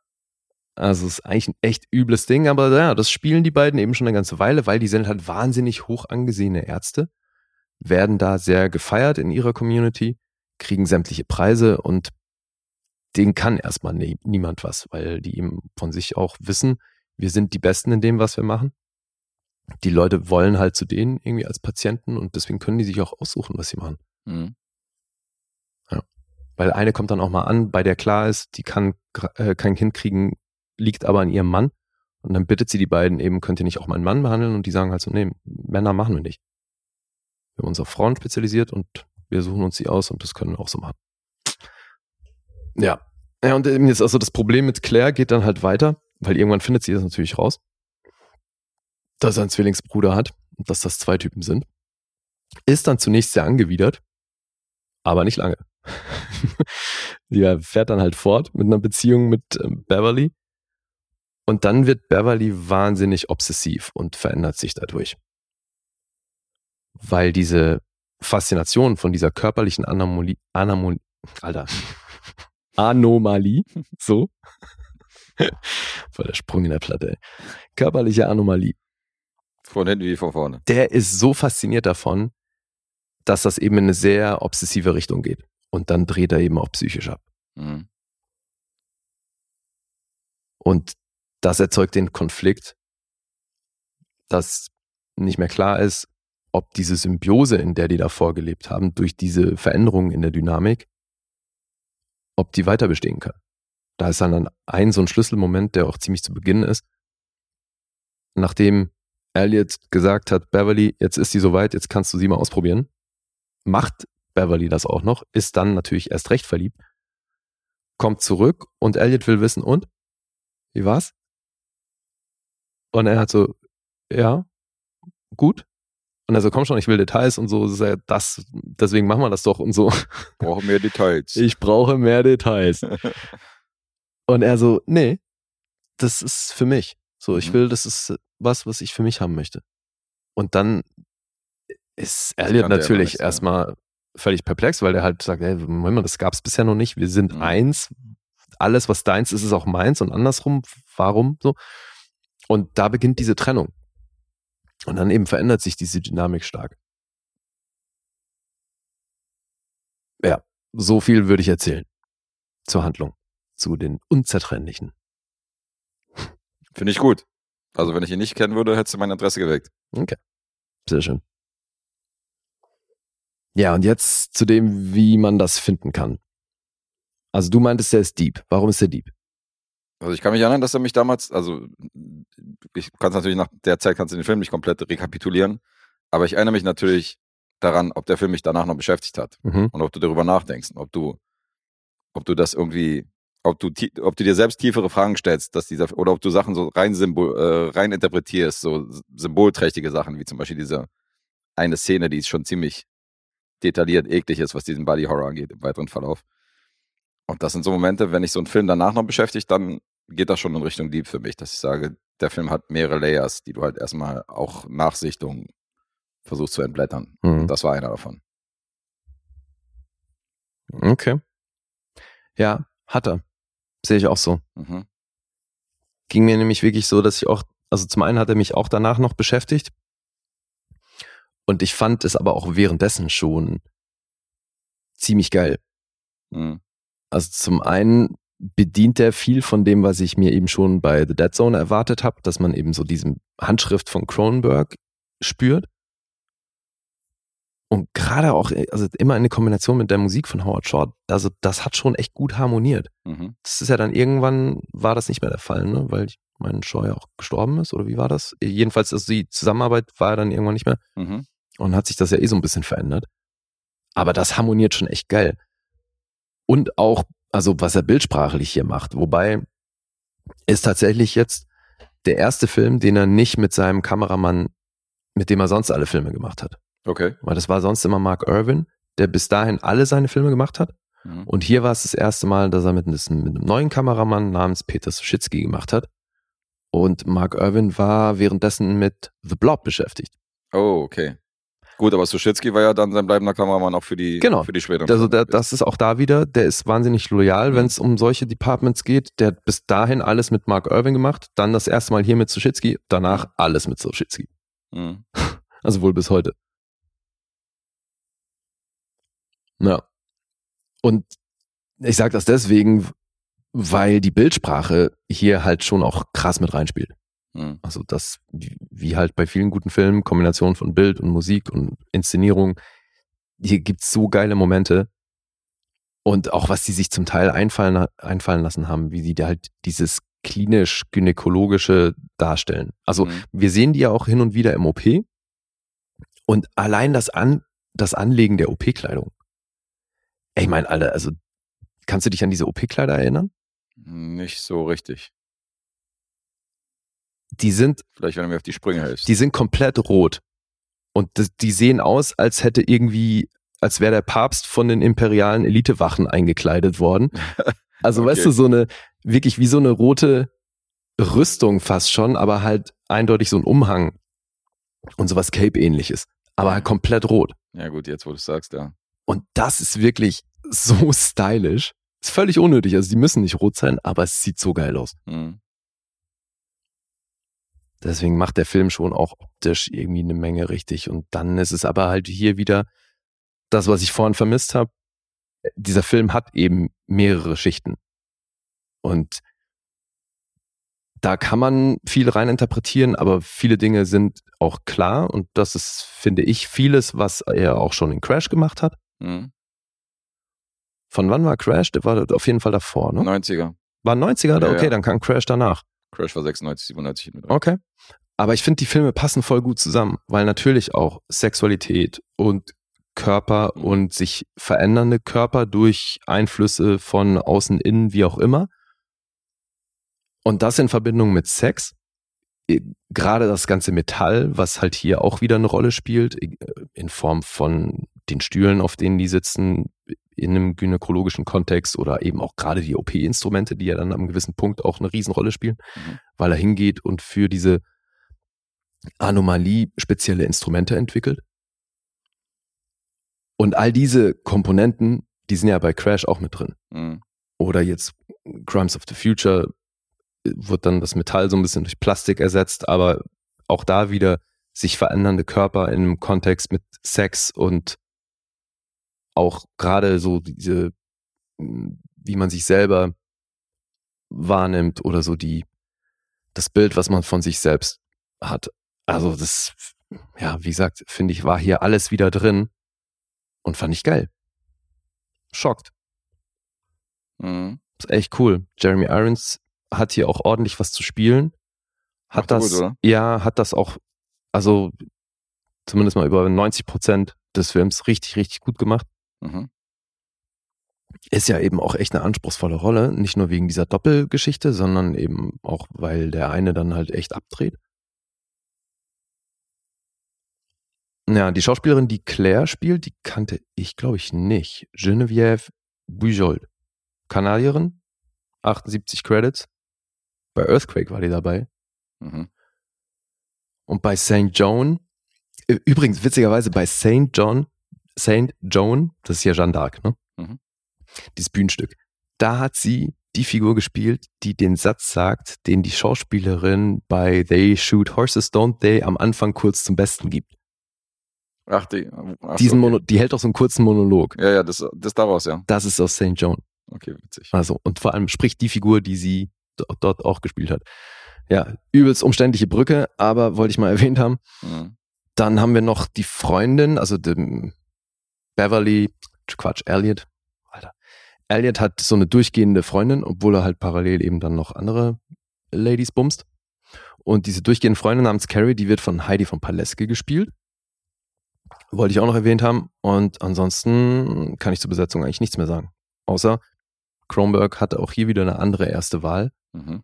In diesem Fall war es William Hurt. Ja, Der, hat, ähnlicher, ähnlicher Schauspieltyp. der hatte keine Zeit. Und auch hier wieder Robert De Niro wurde angefragt. Richard Geber nicht dabei? nee, habe ich nicht gefunden. Okay.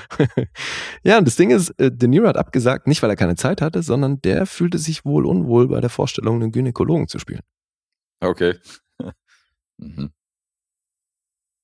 Weiß auch nicht, wie wir das interpretieren können. Geile Begründung. Ja. Ja. Dann gibt es eine Szene, weil es wird ja schon auch relativ viel Zeit damit verbracht, zu zeigen, wie, was Elliot für einen Baller-Lifestyle hat. Und ich habe schon gesagt, der vögelt dann auch gerne mal links und rechts. Und dann hat er ja auch ein so eine Verabredung mit einem anderen Zwillingspaar. Weiß nicht, ob du dich daran erinnern kannst. Ja, Ja, dann halt so, so dunkel. Escort-Ladies und dann kommt da halt auch ein eineigiges Zwillingspaar durch die Tür. Das ist der erste Auftritt von Jill Hennessy. Mhm. Die ist ja bei Law and Order ne, ne, ein fester Bestandteil. Und sie und ihre Zwillingsschwester, Jacqueline, die haben hier ihr Debüt gegeben. Mhm. Und ich meine, Jill Hennessy hat eine große Karriere gemacht. Bei ihrer Schwester war das weniger der Fall. Ja, sieht man viel in Serien, die Dame. Ja, und auch dieser Film ist auf der Schneiderliste. Und sonst kann ich, glaube ich, nichts mehr erzählen.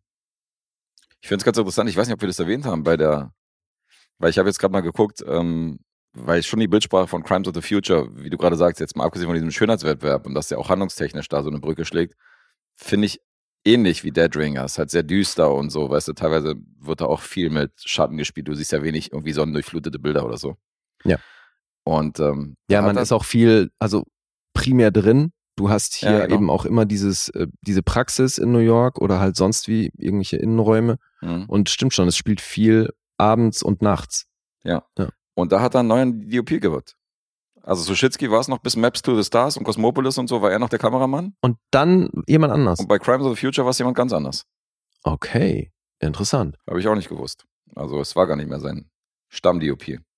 Okay. Kann natürlich auch wieder so ein Zeitgrund gewesen sein, aber Wissen wir, ob Suschitzky dann mittlerweile tot ist oder irgendwas anderes gemacht hat oder keine Ahnung. Also, nee, weil so loyal wie der unterwegs ist, muss es ja fast irgendwie einen konkreten Grund gegeben haben. nee, der ist 81. Mhm. Kann natürlich auch sein, dass er sich zur Ruhe äh, begeben hat und dass er jetzt in Rente ist, aber ähm, Leben tut er noch. Okay. Ich kann ja mal gucken, wer war denn wer das hier denn war, der Kameramann, ob der mir irgendwas sagt. Also ich habe ihn jetzt gelesen, irgendwie Peter noch was, aber sagte mir erstmal nichts. Mhm. Douglas Koch Okay. war der DOP. Was hat er gemacht? Ja, Last Night. Keine Ahnung. Kenne ich alles nicht. Mhm. Funny Boy 2020. Nee, ist mir komplett unbekannt, das Zeug, was er da gemacht hat. Das ist ja witzig. Abgefahren. Ja, dann gucken wir mal, wenn dann sein nächster Film The Mhm. Shrouds, wer da dann die Kamera macht. Ja, werden wir beobachten. Mhm. Ja, Ja, Sprache sowieso. ist ja schon nicht unwichtig bei dem Regisseur. Eben, ja, total. Ja, wobei, ja, jetzt wo du sagst, Crimes of the Future sieht halt schon anders aus, ne? Aber was, was, was schon auch ähnlich ist, so die Einstellung, weil da gibt's ja auch so OP-ähnliche Momente. Mhm. Und da finde ich das schon sehr ähnlich. Dass du so langsame Fahrten über den Tisch hast oder über Mhm. Teile des Tisches. Und Aber das inszeniert, inszeniert natürlich der Regisseur mit, dass er sagt, pass auf, Klar, ja. geh mal hier hin und mach mal die Perspektive und so, weißt du, und Ja. fahr mal hier rüber. So, das ist natürlich nicht alles auf dem Mist vom Kameramann gewachsen. Also, Mhm. naja. Ja, und der Film hat 13 Millionen gekostet und war ein Flop. Mhm. Der hat im Kino nicht funktioniert. Das glaube ich gerne. Gerade mal knapp über 8 Millionen gemacht. Und ich meine, so die riesen Kassenschlager hat er ja nie gemacht. Nee, da war der nicht. Aber das war halt schon echt ein Minusgeschäft. So lynchmäßig halt zu, zu krasses Genre-Kino halt, Mhm. um da die breite Masse Ja, ja, anzusprechen. klar. Super speziell. Mhm. Gerade solche Filme. Deswegen finde ich es ja so geil, dass sie das Ding jetzt als Serie adaptiert haben. Also Ja. Bin ich echt gespannt drauf. Ich will Ja, guck mal drauf. rein. Da schicke ich dich gerne vor. Ja, ja, werde ich auf jeden Fall, werde ich mir das angucken. Mhm. Weil ja, auch dieser Film hat mich beim Gucken beeindruckt und dann auch im Nachhinein noch ein bisschen beschäftigt. Verstehe. Kronberg ist ein guter Mann. Habe ich echt Bock, vieles von dem zu sehen. Jetzt ist er wieder in der Spur. ja, gut. Also die Regisseure, die nur geiles Zeug gemacht haben, die sind also die meisten davon auf jeden Fall tot. Ja, ich wäre halt äh, bei Existenz, den haben wir im Lostopf, hat uns Fepse reingeschmissen, bei dem wäre ich sehr gespannt, weil das ist auch so ein Film, der mich richtig geflasht hat von ihm und der hat auch diese Sci-Fi-Story, die du ja Mhm. grundsätzlich, wo du ja ein Fan bist von dem Genre und Ach, äh, den haben wir im Lostopf. ja, der ist leider im Lostopf, der ist richtig geil. ja gut, das hält mich unter Umständen nicht ab. Nee, kannst ja trotzdem sichten, aber ähm, das ist zum Beispiel einer von denen, wo ich sehr gespannt wäre. Das ist einer von den von Cronenbergs Filmen, die ich Mhm. extrem mag. Ja, und ähm, ich meine, bei Cosmopolis war dann ja einer der neueren. Boah. Mhm. Den fandst du scheiße, Das war ne? mein absolutes Lowlight. Das war ja auch hier mit ihmchen ähm, Pattinson. Pattinson spielt die Hauptrolle. ja. Und das Geile ist, das habe ich nämlich in einem Interview gesehen und dann wurde ich da so weiter verlinkt und dann habe ich die Bilder gesehen. Damals zur PR von Cosmopolis Mhm. hat Pattinson Fotoshootings im Stile von Dead Ringers gemacht. Okay. Weißt du, da gibt's Fotos, wo er so neben so einer Lady sitzt und links und rechts daneben sitzt Pattinson. Also er halt als, als eineiiger Zwilling so Naja. in Anlehnung an Dead Ringers hat er damals PR-Shootings für Cosmopolis gemacht. Also So, er ist schon auch ein Fan gewesen. Mhm. Ja. Two bodies, two minds, one soul. Ja, der scheint ein visueller Typ zu sein. Der hat ja, wo der ähm, Good Times zum Beispiel, hat Mhm. er die Regisseure angeschrieben, weil er ein Plakat von denen Ja. gesehen hat, von irgendeinem Film und gesagt hat, ich weiß nicht, was ihr gemacht habt, ich habe keinen Film von euch gesehen, aber das Plakat hat mich so geflasht, so ich will mal mit euch was machen. Mhm. Kam er auf die zu, aufgrund eines Artworks. Voll Ja. krass. Aber anscheinend hast du dann recht. So scheint ein visueller Typ zu sein, Mhm. weil da ist es auf jeden Fall, also bei Kronberg, da erkennt man die Handschrift visuell auf jeden Fall und inhaltlich ja auch meistens. Mhm. So, jetzt die Zahlen. Hau raus. 7,2 gibt's auf IMDb. Metascore ist bei 86. Das ist stark. Auf Rotten Tomatoes von der Kritik 7,7 im Schnitt. Und das Publikum ist bei 4 von 5. Letterboxd 3,8. Die Millennials ziehen das Ding ein bisschen nach unten, aber ansonsten kommt er schon sehr gut weg. Nur Millennials da. Grundsätzlich. Die Millennials sind in der. Überzahl, komm ja, schon. Ja, weiß ich nicht. Wie weißt du nicht? Naja, da sind ja auch schon. Natürlich sind die da in der Überzahl. Alter. sind Was ja auch willst da. du denn? Ja, wir, wir beide. Wir beide ziehen, die, wir beide ziehen den Altersdurchschnitt nach oben, genau, nicht mehr. Komm, ey, jetzt muss er das unnötig verkomplizieren. Du bist doch sonst auch immer gern so ein Schwarz-Weiß-Typ. Ist auch einfach, Ja, vielleicht hast So du mich ein bisschen so. erzogen und jetzt ziehst du mich wieder Jetzt da runter. differenzierst du da plötzlich. Jetzt Also, differenziere ich da, ja. Komm, der hier. I'm a simple guy. I like eating soup. I like having sex. Das ist es. Ja. So, willst du raten? Eating, Soup und Having Sex. Zur gleichen Zeit frage ich mich gerade. Hm, hab ich jetzt noch nie gemacht. You're a creep. Get away from me. Das wäre auf jeden Fall seltsam. Ja, also vor allem mit Suppe halt auch denkbar ungünstig. Da kann so viel schief gehen, Alter. Also je nachdem, wie heiß die noch ist. Aber das ist. Wer jetzt? Oh, really? Das ist echt. Schön Suppe beim. Naja, okay, ich sag jetzt nichts. Ich habe jetzt an eine bestimmte Stellung gedacht, das könnte schmerzhaft werden. Hm. Okay, ähm. Pass Also auf. Gerade mit so ein bisschen Bewegung und so. Ja, also eben, Vergiss ja, ja. es, ey. Das, Ja, also dann eher ein Hotdog. In der anderen Hand auch Kaffee. So. in, der, in der einen Hand eine Suppe, in der anderen Hand einen heißen Kaffee. Alter, wer trinkt denn Kaffee zur Suppe? Alter, Es gibt Leute, die trinken Kaffee zu allem. doch nicht zu einer Suppe, Mann. Was ist denn mit dir los? Doch nicht Doppelklick. Doch nicht doppelt klingen. Ah, Mann, ey. Oh, shit. Okay, pass auf, ich sag eine 10. Eine 10? Ich wage es. nee, das ist zu viel. Ich bin mal 9. das ist zu viel. Ja, das merke ich jetzt auch. Ey. Mann, ich dachte, das wäre, könnte eine 10 gewesen sein. Ach so, nee. War doch zu euphorisch. Okay, so viel Euphorie kam rüber. Das- ich hatte zwischenzeitlich schon Angst, dass nicht rüberkam, wie sehr ich den mag. Nee, ich war der Meinung, dass der, äh, dass da schon, dass der schon deep ging bei dir. Insofern dachte ich, war eher Understatement ein bisschen. Mhm. Deswegen dachte ich, hatte ich ja auch schon ein paar Mal, dass ich dich dann zu, auf eine 9 geraten habe, obwohl es eine volle 10 war. Ja. Diesmal war es umgekehrt. Mhm. Naja, gut. Ja, mal gucken, ob du darfst ja gleich nochmal raten. Ja, stimmt. Diesmal im Vorfeld. oh Äh. Mann, oh Mann. Aber ich, ja, genau. Wir können dann überleiten zum nächsten Film und ich kann ja dann anfangen zu raten, weil ist ja alles wieder auf Null diesen Monat. Insofern ist ja keiner im Vorteil. Mhm. Weil es geht um den Film Bring mir den Kopf von Alfredo Garcia. Mhm. Bring me the Head of Alfredo Garcia von Sam Peckinpah aus dem Jahr 1974. Und bevor wir überhaupt irgendwas äh, hier über diesen Film erzählen, vermuten wir jetzt, wo der andere ge- gelandet sein könnte. Ich glaube, das Einzige, was wir erwähnen können, Mhm. ist, dass der für uns beide eine Erstsichtung war. Ja. Wir, wir kannten ihn beide nicht. Richtig, das war eine Erstsichtung. Ich bin großer Fan von Sam Peckinpah, das weiß Lee. Mhm. Und den hier kannte ich aber noch nicht aus seiner Filmografie. Okay, na, dann hau mal einen Tipp raus. Mein Tipp ist eine 8. er lacht sich tot. Wie weit daneben bin ich denn jetzt schon wieder, Alter, wenn du dich so tot lachst. Nee, Ey. das lösen wir doch erst am Ende auf. Alles andere Ach wäre so, doch, okay, wär doch alles dünn, klar. oder? Okay, jetzt du. Nein, ich find's nur lustig, wie du dich selber so ein bisschen angeschubst hast, diesen Tipp rauszuhauen. Oder Ja, so. ist voll- es ist war anscheinend mit einem Wagnis verbunden. Weiß ich Es nicht. sah so aus, als Ich habe ja noch nichts davon gehört. Ja, ja. Hm. Okay. Jetzt, äh, du bist Fan, aber ich sag, du bist hier trotzdem nur bei einer Acht. Okay. Mhm. Da verschütte ich doch die heiße Suppe auf ihrem Hintern. Nach dem Tipp. Nein, nein, Spaß. Lösen wir später auf. So, aber wir können auf jeden Fall damit einsteigen, dass ich auch hier wieder gelesen habe, was der als nächstes macht.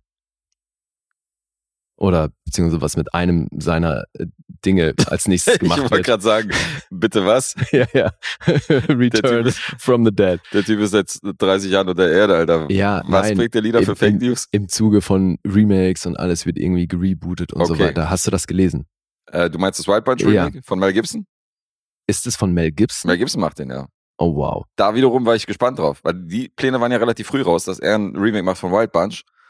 Und dann dachte ich so, okay, wenn Mel Gibson das macht, der ja schon immer, Ja, ich kenne Wild Bunch eh nicht, deswegen ist es für mich scheißegal, wer das macht. ja, in dem Fall fand ich schon, die Kombination fand ich interessant, weil Mel Gibson ja auch nicht so ein zimperlicher Filmemacher ist, sondern auch äh, drauf geschissen hat, ob seine Filme irgendwie zugänglich sind oder Naja. ob das äh, eine FSK 18 ist und so. Ja. Und Wild Bunch ist halt Meinst ein ist der richtige Mann für den Job dann, ja. Der könnte der richtige Mann für den Job sein, aber okay. Du, ich habe nur gelesen, dass es schon drei Leute im Cast gibt. mhm. Michael Fassbender, Jamie Foxx, der wohlgemerkt Will Smith ersetzt hat. okay. Der war ursprünglich mit drin, aber dann hat er halt Leuten aufs Maul gehauen. Und jetzt ist es Jamie Foxx und Peter Dinklage. Mhm. Okay, die Besetzung klingt schon wieder, als wäre das so ein glorreiche Sieben Remake Ja, hier mit genau. Chris Pratt und Co. So, wenn, so wenn die. Netflix-Aufarbeitung von so einem Stoff. Ja. Genau, ist schon seltsam. Aber gut, wir warten mal ab. Mhm. Ja, jetzt erstmal. für jeden Geschmack was dabei auf jeden Fall im Cast. Oder? für jede YouTube, für jede YouTube-Porno. Denkst Äh, ja schon, natürlich denkst du wieder in die Sexrichtung, Alter. Natürlich. Come on, you do it. You know you do it. Genau. We all do it. We love to do it. We love to do it. Ja, ja. So, Bring Me the Head of Alfredo Garcia. Ja. Rated R. Das ist, glaube ich, einigermaßen wichtig bei der Nummer. Rated R und interessanterweise tatsächlich damals in Schweden, Deutschland und Argentinien verboten worden. Also Ja. durfte nicht aufgeführt werden. Zu hart. Auch interessant. Finde ich ein bisschen überzogen. Ja, mittlerweile schon, aber also im Jahr 74 war Peckinpah schon einer der äh, Regisseure, wo viele ein rotes Tuch gesehen haben, weil sie gesagt haben, Alter, seine Filme sind viel zu gewalttätig, in meinen Kinos äh, will ich den nicht aufführen und so. Also Hm. da gab es schon viele Proteste. Und der hat das Drehbuch zusammengeschrieben mit Gordon T. Dawson. Der schrieb eigentlich primär für Serien, also Bonanza, paar Folgen, paar Folgen Rockford, Ja, aber der war paar ja Folgen auch, Baywatch Nights. aber der war ja auch immer mit Produzent bei seinen Filmen, so wie ich das hat auch verstanden habe. produziert, ja. So, weil, oder zumindest bei The Getaway war er mal mit Produzent. Hm, stimmt. Und die Story ist von Frank Kowalski. Mhm. Willst du mal erzählen, was hier geht? Ja. Wir sind in Mexiko. Es gibt einen sehr reichen Rancher. Der hat eine Tochter. Die ist plötzlich schwanger. Er will wissen, wer war das. Dann wird sie eine Weile misshandelt, bis sie verrät, wer das war. Sie sagt, Alfredo Garcia ist der Vater. Und dann wird ein Kopfgeld ausgesetzt. Literally. Es heißt, bringt mir den Kopf von Alfredo Garcia. Derjenige, der das macht, kriegt eine Million Dollar. Ja, der Satz fällt in den ersten fünf Minuten aus dem Titel. No. Dann gibt's zwei so findige Kopfgeldjäger, Hm. Quill und Sappensley. Die heuern dann wiederum ähm, verschiedene Leute an. Um, Einer von denen ist der. Jausa, jausa, jausa. einer, ja, das ist äh, Quill, genau. Hm. Sappensley gespielt von Robert Webber und Gig Young eben Quill. Und die beiden sind ein Teil der Leute, die hinter dem Kopf von Alfredo Garcia her sind. Und auf der Suche danach gehen sie in eine Kneipe, wollen natürlich Informationen bekommen und fragen so einen Barpianisten, ob er ihnen Informationen besorgen kann. Der sagt, easy, check ich euch ab. Mhm. Und ähm, als er dann sich auf die Suche begibt, stellt er fest, okay, irgendwie sind viele Leute an dem interessiert und der scheint was wert zu sein. Und dann stolpert er sich so da durch und wird zum Held unseres Films. Ja, Held. Naja, zumindest mal zur Hauptrolle. Also um, Ja, ihn, um ihn geht's halt. Warren Oates Mhm. spielt hier Benny und das ist eben dieser Typ, der in, in dieser Spelunke eigentlich am Klavier sitzt, die Leute fragt, was sie hören wollen Hm. und das die ganze Zeit mit einer Sonnenbrille. Also der nimmt die Brille mal pff, zwei, dreimal kurz ab im Film, aber ansonsten ist er hier in jedem Take mit Sonnenbrille. Hm. Die er sich vom Peckinpah ausgeliehen hat. Ja, der Benny. Ja, und Warren Oates ja auch schon bei Wild Bunch dabei. Hm. Und ich meine, nee, Alter, also 127 Credits, das ist eine ganze Menge. Ja, fand ich schon interessant, weil als ich, als ich Tabs gesehen habe, diesen, diese Army-Comedy, weißt du ja, ich glaube, ich stehe im Wald, hieß die, glaube ich, auf Deutsch. Du meinst Stripes, Äh, Stripes war das, ja, Ja. genau, ja. Da hat er ja ein, da hat er ja so ein, Bill Murray-Ding. so ein LE, äh, wie hieß der von, von Full Metal Jacket? Hermie? Herney? Was? Der den Drill Instructor gespielt hat? Ach so, ähm, boah, Ich glaube, Hermie, Herney? oh, fuck. Ja, jedenfalls so den Typen hat dann halt auch bei, äh, Alter, wie hieß der Typ? Ernest Lee? Auf den Nachnamen komme ich nicht mehr. Ja, aber du hast recht, irgendwas Ja, wen ich meine. Ja. der Typ war das. Und da wusste ich, okay, der, das, der hat die Hauptrolle bei Alfredo Garcia gespielt und so. Und bei Wild Bunch habe ich den vor Ewigkeiten mal gesehen. Mhm. Aber da konnte ich den noch nicht so richtig zuordnen. Da habe ich schon gesehen, dass der voll viel Credits hat und so. Aber jetzt, jetzt nochmal in Action erlebt. Ja, hat viel gemacht. Mhm. Ja, müssen wir zur Handlung mehr erzählen? Nee, also der, dem winkt halt das Geld so. Also die winken halt mit Geldscheinen und sagen so, ja, wenn du das, wenn du, wenn du deinen Job halt erfüllst, kriegst du halt hier noch eine schöne Ladung. Dann will er natürlich vorher die Hälfte haben, 5000. Mhm. Da sagen, du kriegst 200 für deine Spesen Ja. und für deine Ausgaben und den Rest dann halt, wenn du wiederkommst. Ja, eben, sie bieten ihm 10.000 Dollar an Mhm. und er zieht dann vor allem mit seiner Freundin los. Elita, Sängerin, ja. Sängerin und Prostituierte und Alles Mögliche. alles Mögliche. Ja. Viele, dann- viele Jobs. Da wird es doch nochmal romantisch. Ja, ja, wobei romantisch, weiß ich nicht. Halt so Peckinpah-Romantik. Aber die Dynamik zwischen den beiden, die fällt ja schon auch ein bisschen ins Gewicht, Hm? was so die Handlung angeht, weil er ist halt echt so ein, der hat halt keine Moral, ist sehr opportunistisch unterwegs und ja, eigentlich wieder mal so ein Paradebeispiel eines Typen, der es im Leben so rein gar nichts gebracht hat. Nee, das stimmt, ja.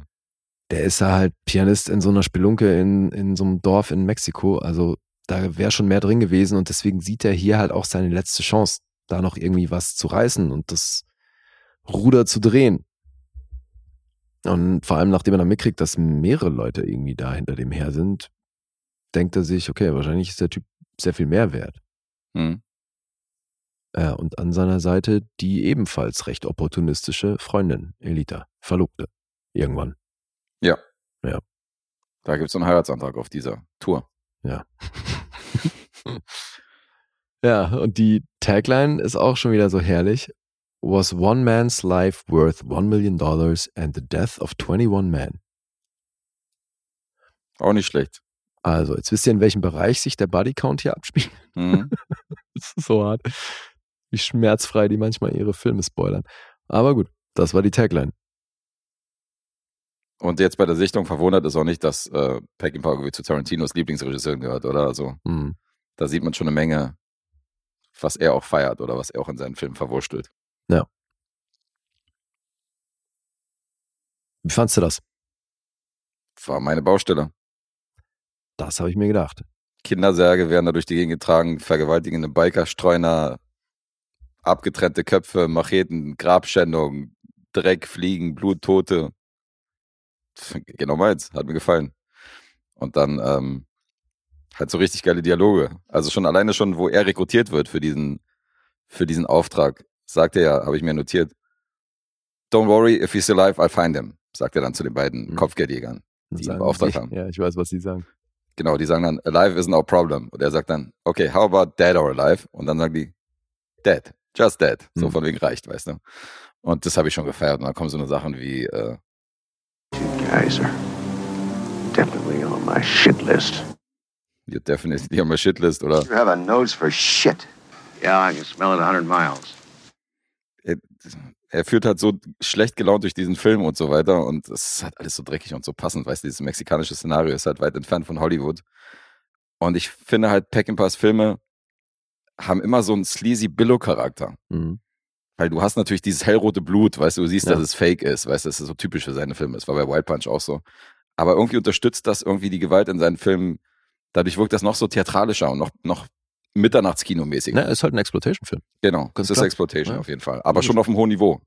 Also schon so ein Exploitation-Film, wo ich sage, weißt du, die haben ja teilweise damals für 50 Dollar haben die so einen äh, Spaghetti-Western gedreht. So. Auf Mhm. dem Niveau ist er nicht, sondern Peckinpah hat schon noch, Na gut, der hat jetzt ein Budget von anderthalb Millionen. Wobei, ja, aber das muss man schon dazu sagen, komplett in Mexiko produziert halt mit mexikanischer Crew und so weiter. Also das Stimmt. heißt, der hätte in den USA natürlich eine ganze Ecke mehr gekostet. hm, stimmt. Aber der hatte sich wohl nach dem Dilemma rund um seinen Film, den er vorgemacht hat, hat der sich halt abgesetzt und Hollywood so ein bisschen in den Rücken gekehrt und wollte Mhm. das Ding halt komplett in Mexiko realisieren. Und deswegen war der wahrscheinlich eine Ecke günstiger, aber ist jetzt trotzdem kein Riesenfilm. Nee, das auf keinen Fall. Aber du hast jetzt mit Warren Oates und so hast du meistens auch gute Schauspieler. Chris Christopherson spielt ja noch in einer Nebenrolle mit. Und wenn du so seine ein- anderen Filme betrachtest, dann hat er schon immer gute Schauspieler an Land gezogen. Also die wollten irgendwie alle mit Peckinpah zusammenarbeiten. Weißt du, das äh, konnten sich so andere Billo-Regisseure nicht leisten, auch wenn ich ihn so jetzt nicht bezeichnen will. Ja. Fand, Ja. Du fandst ihn gut, Warren Oates, hier als Typ? Also ich fand ihn, ich fand ihn super. Hauptrolle? Ja, ich fand ihn super. Hat mir echt gefallen, wie der den, wie der den gespielt hat. Das fand ich geil, dieses Knarzige und so hin und her. Ich hatte das Gefühl, der war selber, in einer Szene war er ja, glaube ich, auch irgendwie auf Pilzen oder so drauf, hat sich irgendwas reingepfiffen bei dieser Grabszene. Hm. Ähm, mir kam so vor, als wäre er nicht in einer Szene nüchtern gewesen. Und Sam Peckinpah hat ja so seine ganzen Filme gedreht. Hm. Der war bei, bei den kompletten Dreharbeiten von seinen Filmen, war der entweder komplett zugeguckt oder sturzbetrunken, dass man ihn teilweise hintragen musste zum Set. Ja. Und wie der es hingekriegt hat, trotzdem so eine Filme zu drehen, ist mir echt ein Rätsel. Also das ist unfassbar. Hm. Ja, und hier hat er ja dann, also gerade so das Finale wurde ja dann irgendwie von einem anderen Ja, stimmt. gemacht, weil er dann nochmal abgezogen ist äh, aufgrund von einer Lady. Mhm. Meine so, ich muss mal mit der weg, so, mach du das mal. Hm, Auch nett. Man muss auch mal Prioritäten setzen, ja. Naja, und dann habe ich ja gelesen, dass Warren Oates oder Sam Peckinzer Paar sich hier im Grunde selbst inszeniert hat mit dieser Figur. Mhm. Also, dass, dass die an ihm angelehnt ist. Deswegen wohl auch die Sonnenbrille von ihm und so die Körperlichkeit und alles Mhm. ist, ist wohl, ja, so ein bisschen die Inszenierung von sich selbst hier in dem Film. Und ich meine, da kann ich überhaupt nichts zu sagen, weil ich halt von ihm persönlich überhaupt kein Bild habe. Deswegen fällt es bei mir jetzt halt hier auch nicht groß ins Gewicht, ob das irgendwie so ein krass äh, selbstreflektiertes Ding ist oder so. Weil im Grunde ist der Typ ja, also ist ja schon auch eine Art Loser-Ballade, wenn auch Mhm. an vielen Stellen recht blutig. Aber der Typ ist ja eben wirklich so ein Opportunist, der halt versucht, irgendwie noch ähm, was vom Leben zu bekommen. Hängt aber auch ständig an der Flasche und so. Ja, ja, eben. Ist halt völlig am Arsch eigentlich, der Typ. Mhm. Insofern, wenn man da autobiografische Züge drin sehen will oder wenn sich gerade, wenn sich Rowan Oates an, an dem Regisseur orientiert hat, ist nicht gerade schmeichelhaft, aber trifft dann wahrscheinlich zu. Nee, aber habe ich jetzt an vielen Stellen gelesen, also auch in Kritiken, dass Mhm. das hier eben so der Versuch war, sich selbst darzustellen. Glaube ich gern. Jetzt mal deine Perspektive. Wie fandst du's? Ähm, ich war so ein bisschen hin und her gerissen, weil es gibt recht viele Elemente, die ich an dem Film echt mag. Mhm. Mag halt auch generell so dieses, sowieso diese 70s Optik, die hat bei mir eh schon mal, dann sorgt bei mir für einen Pluspunkt. Deswegen ja auch Exploitation-Filme und so mag ich ja generell recht gerne. Ich finde, dass der hier zwischen diesen Action-Momenten immer wieder ziemlich abgeflacht ist. Also das waren immer so, die Ausschläge fand ich ein bisschen extrem. Also der hätte, das ist dann vielleicht eine Pacing-Frage oder so, Mhm. aber der hat zwischendurch, finde ich, echt Längen. Deswegen, also für mich ist das jetzt hier nicht so, so ein Action-Ding, wo es irgendwie an, an jeder Stelle ähm, hoch hergeht. Mhm. Ist das für dich so der krasse Actionreißer? So, Nee, gar nicht. Also Okay. auch, ähm, wenn man die Szenerie auch mag und so und die Handlung, das ist jetzt keiner, wo am laufenden Band was passiert oder wo du die ganze Zeit irgendwie Action oder Alarm hast. Insofern könnte schon, ich kann verstehen, dass der eine oder andere den vielleicht als langweilig empfinden würde oder dass, dass das Tempo für manche zu slow ist, aber hm. ich fand dieses dreckige Szenario, weißt du, wer in diesem Auto fährt und diesen Monolog hält und äh, die, diese Fliegen und so, das hat mich halt so durch den Film gebracht. Du hast halt viele Momente auch, wo nicht viel passiert ist, die ich aufgrund des Settings und aufgrund dieses dreckigen Szenarios halt gefeiert habe, Hm. haben mich hier gut durchgebracht.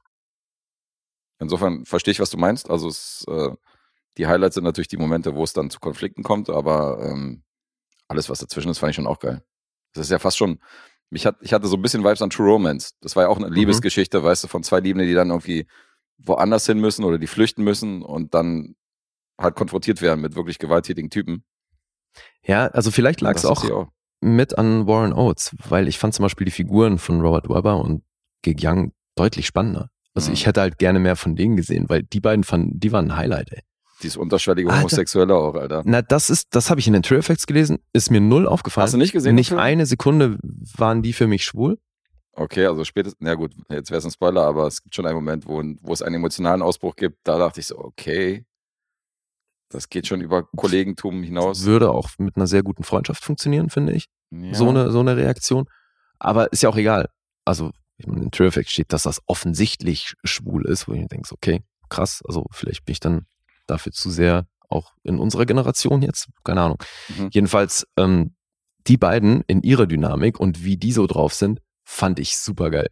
Ja. Weil die ja eigentlich so, ja, fast schon wie so Business-Leute daherkommen oder halt, ne, so gut angezogen, kommen im Anzug da an und sind ja auch in dem ganzen Szenario voll der Fremdkörper, weil die irgendwie viel zu schick sind für, Mhm. für diese Orte. Stimmt. Und wie sie ihn dann befragen und dann kommen die Nutten an und der Höflichkeit halber wechseln die ein paar Worte und dann gibt's einfach den Ellbogen in die Fresse. Alter, ich habe das Ding so gefeiert, ey, das war für mich absoluter Highlight-Moment. Ey, wie, wie trocken er ihr kurz den Ellbogen gibt, die haut's auf die Fresse und er macht einfach weiter mit der Unterhaltung. Ja. Was ist das denn bitte für ein geiler Typ? ja, das fand ich auch ein krasser Move. Sensationell. Überhaupt die ganzen Drahtzieher sind ja alles so eine Anzugträger, die aussehen, als wären in irgendeiner Geschäftsetage von so einem krassen Unternehmen unterwegs, die einfach nur diesen Auftrag ausfüllen von diesem Ranch-Besitzer. Da war, glaube ich, auch der Originalproduzent von, von Bring mir den Kopf von Alfredo Garcia war ja auch einer von denen. Der mit der Brille. Ach so, ja? Der sein Fußball Ach, annimmt okay. und so, das ist der Produzent. Mhm. Fand ich auch witzig. Ja, okay. Und Warren Oates Darstellung fand sie ein bisschen, also verglichen damit fand sie die, äh, kackte die ein bisschen ab, oder? Ja, also vor allem fand ich, der war in manchen Szenen schauspielerisch einfach überfordert. Mhm. Weil es gibt ja dann auch den einen oder anderen emotionalen Moment, vor allem gegen Ende, ne, wo, wo ihm das alles tierisch über den Kopf wächst und er dann ja auch so, so einen kleinen selbstreflektierenden Moment hat, wo er so mehr oder weniger mit sich selbst redet. Mhm. Das äh, fand ich, da wäre deutlich mehr drin gewesen. Also das ist wieder eine der Rollen oder eine der Charaktere, die mit Leben gefüllt werden von keiner sehr subtilen Darstellung. Das ist sie nicht. Und ab und zu finde ich das störend oder zu viel oder sage so, Alter, okay, hättest du mal ruhig mal ein bisschen auf die Bremse drücken sollen. Aber hier hat es mich nicht gestört. Hm. Nö, aber der Teil, den du vorhin positiv hervorgehoben hast, den mag ich auch. Dass der hier halt sich so schlecht gelaunt, knarzend irgendwie durch den Mhm. Film rüttelt. Aber eben, find, gab Momente, wo man gemerkt hat, dass, dass er halt beschränkt ist in seinen Möglichkeiten. Aber so vielleicht wäre das in dem Film auch un unangebracht gewesen. Ich weiß es nicht. Mhm. Ich fand halt eben andere Rollen spannender. Ja, kann ich verstehen. Bei mir ist es halt so das Gesamtwerk. Deswegen konnte ich mit den Nebenfiguren halt auch relaten, die du genannt hast, konnte aber mit ihm auch was anfangen. Also fand die alle gut besetzt. Hm, okay. Gab es halt viele geile Momente, wo halt auch, wo es heißt so, wer sind die denn? Und er sagt dann so, ja, Familie halt. weißt du, so voll trocken. Familie halt, so dachte ich so, hm. Hammerhart, ey. Und wie steht der Film jetzt insgesamt bei dir, so was äh, die anderen Filme von Peckinpah angeht? Der ist geil. Das ist mal wieder so ein äh, Beweis, was für ein geiler Regisseur er war. Und ähm, das, was du gerade bei Cronenberg hattest, habe ich bei, Second bei Peckinpah, dass ich denke so, da ist eigentlich der, einer der Regisseure, wo ich seine Filme definitiv äh, voll machen will, wo ich seine Filmografie noch gerne weiter durchforste und da die Lücken schließe. Bei anderen Regisseuren bin ich halt nicht so hinterher, da gucke ich mir halt die Filme an, die mich interessieren. Mhm. Hier ist es so, hier will ich auch seine Filme sehen, die ich halt, wo ich überhaupt nicht weiß, worum es geht. Ja, ich kenne eh nicht viel von ihm. Hm. Und die, die ich kenne, würde ich gerne mal wiedersehen. Gerade sowas wie Straw Dogs will ich unbedingt demnächst mal wieder gucken. Den will ich auch demnächst gucken, definitiv. Das ist einer von denen, ähm, die stehen ganz oben auf der Liste. Hm. Der war auch sehr lange verboten. Ja, und deswegen finde ich ja, Wild Punch muss er definitiv auch früher oder später gucken. Ja, will ich auch sehen. Das ist definitiv sein berühmtester Film. Und ich finde es halt gerade deswegen interessant. Also es wäre halt spannender, wenn man mehr von ihm kennen würde. Aber deswegen jetzt die Frage an dich, weil der hat ja hier als bei ähm, bei diesem Film als das einzige Mal den Final Cut gehabt, Mhm. laut Trivia Fact. Ja, immer Stress mit den Studios. Naja, kann mir vorstellen, wenn das halt immer so blutig ist Mhm. und dann eben auch für ein breiteres Publikum gemacht werden soll, dass der dann da immer wieder an den Studios scheitert, Ja, eben. kann man sich denken. Ja, Ja, gerade am Ende sieht Aber man findest zum du Beispiel, den dass die denn jetzt Studios hier hier- nicht reingequatscht haben. Also ist so ein, ist so ein Ding, so wo wahrscheinlich ein Studio, was den Film vermarkten will, die sagen so, nee, du musst das ändern, du musst die Szene ändern. Wegen dem Ende jetzt. Ja, zum Mhm. Beispiel. Und hier sagt er, nee, ich mach das so und so. Mhm. Aber wäre dir hier denn aufgefallen, dass, dass das jetzt irgendwie noch blutiger ist oder dass er hier den Final Cut hatte? Dazu muss ich echt sagen, dass ich auch Straw Dogs und und The Wild Bunch und so war schon, waren schon sehr brutale Filme für die damalige Zeit. Also, dass das Studio da reingequatscht hat, da muss ich zugeben, wäre mir bei den Filmen nicht aufgefallen. Hm. Müsste ich jetzt wahrscheinlich nochmal neu sichten. Ja. Vereinzelt, Ja, aber, Wahrscheinlich. aber ist definitiv einer, der sich mit denen immer in die Haare gekriegt hat. Deswegen auch diese Abkehr von Hollywood. Hm. Ja, aber hat in der Kritik trotzdem funktioniert, ne? Weil der ist ja auch auf der Schneiderliste. Mhm. Und dann habe ich hier noch gelesen in True Effects, dass die James Coburn die Rolle angeboten haben. Auch abgefahren, warum der abgelehnt hatte. Naja, der fand halt das Drehbuch scheiße. Ja, ja, er weiß nicht, warum dieser Film gemacht werden sollte und hat, das finde ich halt komisch, weil James Coburn hat halt auch, der hat ja schon für Peckinpah gedreht, also der war ja bei Pat Garrett und äh, Jagd Billy the Kid war ja, war ja eine der beiden Hauptrollen und ähm, ist ja auch einer, der eigentlich nicht zimperlich ist, so bei, bei Filmen, der war ja auch im Original von The Payback und so, also das ist ja, weißt du, ist jetzt keiner, der nur so Hollywood-Glanz, hochpolierte Glanzfilme gedreht hat, sondern der mochte ja auch dreckige Filme und dreckige Western, deswegen wundert mich, dass der so ein Argument da bringt. so wie De Niro, der keinen Gynäkologen spielt, was ist hier los? ja, Ja, irgendwo ist die Grenze. ja, irgendwo ist die Grenze. Ja, weiß ich auch nicht, was er hier. Also gut, wenn man jetzt die Hauptfigur nimmt und die Entwicklung, die die so durchmacht, kann man sich schon fragen, was wird hier überhaupt erzählt? Mhm. Weiß ich nicht, ob ihm dafür, ob das ihm irgendwie zu wenig war. Mhm. Steckst nicht drin. Nee, kein Plan. Aber ist auch abgefahren, dass die, ähm, dass die das immer begründen, warum die abgesagt haben, oder? Ja, vor allem, Weil normalerweise, Also- wenn man Drehbuch kriegt, sagt man, ja, nee. wie man an solche Okay. Informationen kommt, das frage ich mich dann auch, aber Das ist auch oft so, ja. Man weiß ja auch immer, warum die abgesagt haben. Das finde ich halt immer komisch. So von wegen, ja, ich habe, also ob Sean Connery wirklich als Antwort geschrieben hat, so, ich habe das Drehbuch nicht verstanden, so, aber danke fürs Angebot. Kommt naja, also das ist ja eh nicht so, als würdest du das ähm, Drehbuch per Post bekommen und dann musst du einen Brief zurückschreiben und ankreuzen, ja, nein, vielleicht. Also Mhm. so ist es ja nicht. In der Regel läuft es ja über deine Agentur und da wird dann schon gerne begründet, auch warum. Mhm. Wobei, also ganz ehrlich, ich habe auch schon ein Projekt abgesagt, weil ich gesagt habe, ich habe keine Zeit und hatte einfach keinen Bock drauf. Ja, Also, muss nicht immer die wahre Begründung sein. nee, eben. Ja, gut, manchmal trifft man sich mit dem Regisseur und sieht dann, dass man nicht zu, zu, Ja. äh, zusammenkommt. Dann weiß der Regisseur natürlich, woran das lag, weißt du, was er auszusetzen hatte. Ja, Das aber auch da wieder, ob er das dann so kommunizieren würde, dass das so in den Trigger Effects landet, ich finde das, aber haben wir ja schon oft gesagt, das muss man eh alles mit Vorsicht genießen, was so Gute Frage. Steht und so. Denke auch, ja. Aber es, ich finde es halt mittlerweile komisch, dass es da immer eine Begründung gibt, warum die abgesagt haben. Es ist halt wie du sagst. Man schreibt ja nicht jedes Mal einen Brief hin und sagt so, deswegen. Aber gut, so haben wir es halt recherchiert. Ja. ja. Naja, hast du noch was? Nee. Außer, dass das halt ein Flop war. Zumindest auch hier wieder laut IMDb. Mit Mhm. dem Einspiel hat das kann ja nicht wirklich sein, aber der hat wahrscheinlich dann auch, gerade weil halt irgendwie in Mexiko produziert und so, weiß man ja gar nicht, ob der in den USA überhaupt einen anständigen Release bekommen hat. Ja, anständig wird es wahrscheinlich nicht gewesen sein. Sieht nicht so aus. Hm. Diesen 1,5 Millionen sind laut IMDb keine 20.000 geworden, also war nicht mal 19.000. Das ist ein Witz. Ja. Das kann es nicht gewesen sein, aber wenn der auf Video released wurde, kann ich mir wiederum vorstellen, dass das funktioniert hat. Ja. Erst recht für das Budget. Aber ist schon auch Genre-Kino, also. Ist nicht die Familienunterhaltung für, für Groß und Klein. Nö, nö, aber gerade wenn das so ein Film ist, der dann gegebenenfalls noch in manchen Ländern verboten ist, dann ist das ja erst recht für manche Leute interessant. Für manche ist das ja, genau, für manche ist das reiz, reizvoll. Mhm. Ist auch sicher nicht einer der größten aus seiner Filmografie, die man jetzt unbedingt, die jetzt jeder gesehen haben muss. Da gibt es andere Kandidaten. Aber geiles Ding. Was ist denn so aus deiner Perspektive sein Opus? Ja, The Wild Bunch. Schon eine Wild Bunch? Ja, okay. Abstand. Da kommt echt erstmal eine ganze Weile gar nichts. Mhm.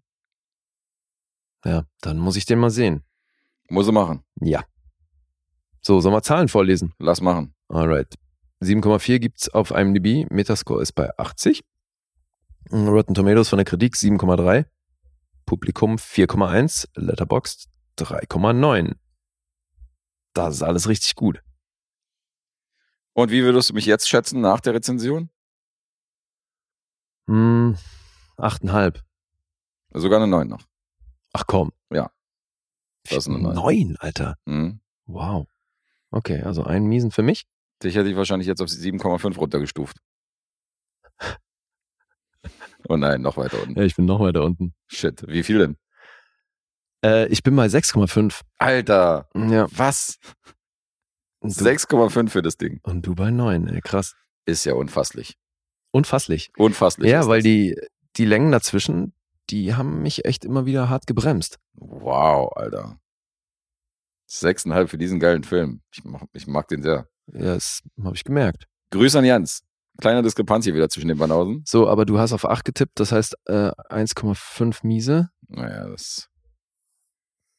Aber gut, ich glaube, es wäre auch, wenn du weniger, wäre ohnehin knapp gewesen. Wenn man nicht getroffen hätte, hätte ich vielleicht noch irgendwie eine Chance. Nicht sicher, aber Das hätte gereicht, ja. Dann hätte es gereicht. ja. Das hätte gereicht, ja.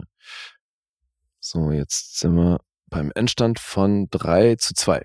Also du hast 3, ich habe 2 miese. 3 zu 2. Mhm. Das äh, ist natürlich auch auf gewisse Weise tricky, wenn du selber den Film halt feierst. Wenn ich den Film Ja, ja. halt sehe, hätte ich mir niemals vorstellen können, dass dieser Film von irgendjemandem eine 6,5 Ja, kriegt. Erst recht klar. nicht von dir. Äh, und wenn man das vorher raten muss, ist natürlich. Äh, Aber siehst du, andersrum genauso. Weil ich halt mit den Schwächen, die ich hier gesehen habe, Hm. dachte ich so, okay, Guess wird es auf jeden Fall feiern, aber das kann nicht sein, dass der die Längen nicht so gar nicht wahrgenommen hat und so. Mhm. Ne? Also es ist auf jeden Fall auch mit eingeflossen, weil ich habe ja schon gesagt, eingangs, ich glaube, dass du hier nur bei acht bist. Für meine Verhältnisse nur, ja. Genau. Hast du eingeleitet. Ja. Naja, aber Okay. interessantes System. Ja, aber jetzt siehst du jetzt mal das gerade bei einmal, du warst schon 1,5 daneben, ich ein. Das könnte bei manchen Filmen halt echt tricky werden, Alter. Schauen wir mal. Wir beobachten das, Fünf Mies auf einen Schlag. Bam. ja, wir beobachten das und gucken mal, ob wir die Skala vielleicht nach oben anpassen müssen. Ja. Können wir ja jederzeit machen. Checken wir. Im Moment äh, Ja, ist, noch geht's. halt, ist halt sieben aufwärts das Maximum, ja. Gucken wir, in der nächsten Folge haben wir ein gutes, ein, äh, ja, einen gut, guten Präzedenzfall, weil wir da noch zwei andere Kandidaten dabei haben. Insofern, äh, Stimmt. da ist schon wieder eine ganz andere Dynamik. Mhm. Cool. Das wäre so geil, wenn Dave jetzt alles abräumt, weil, weil er mit dem System viel besser funktioniert. Vielleicht, ja. Jetzt kommen die ganzen Loser äh, zuvor, die vorher mal versagt haben im Punkteraten. Ja, so gesehen müsste es ja für dich auch gut laufen. ja, hallo. Ich meine, die, die immer bei minus sieben liegen, bei jeder Folge und nicht mich jetzt, der, der nur knapp hinter dir liegt und ähm, immer wieder ganz knapp verliert. Tja, Schauen wir mal. almost doesn't count. Nee, almost doesn't count, das habe ich gelernt. Mhm. Und äh, teilweise war ich auch abgeschlagen. Hier bei der Ja-Hier-Folge, da war ich ja wirklich letzter. Ja. Da haben wir einfach mal eine Fünfer-Folge gemacht und ich war Fünfter. Das ist auf jeden Fall kein guter. keine Maybe gute I don't have the personality for this. Ja. vielleicht einfach einen anderen Sport suchen. Na, ich probiere es jetzt mal weiter. Mhm. Ich teste das nochmal zwei, drei Jahre aus. Nochmal zwei, drei Jahre testen. Mhm. Geil. Das ist eine Testphase, ey.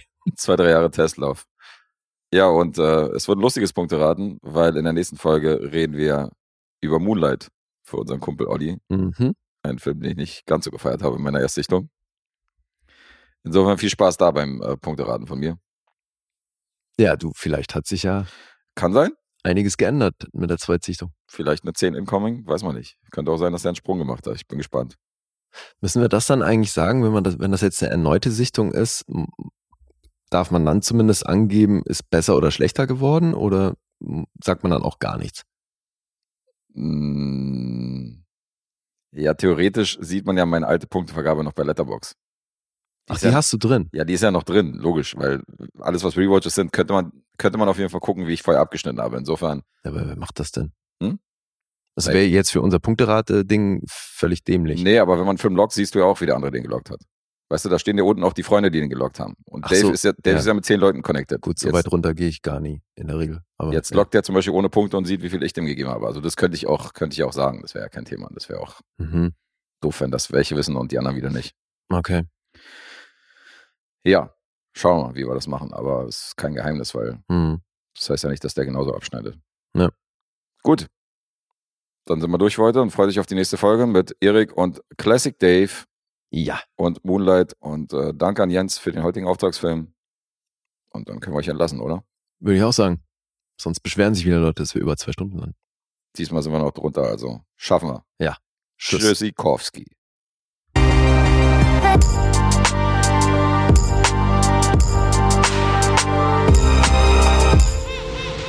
Bewegt Bild Banausen.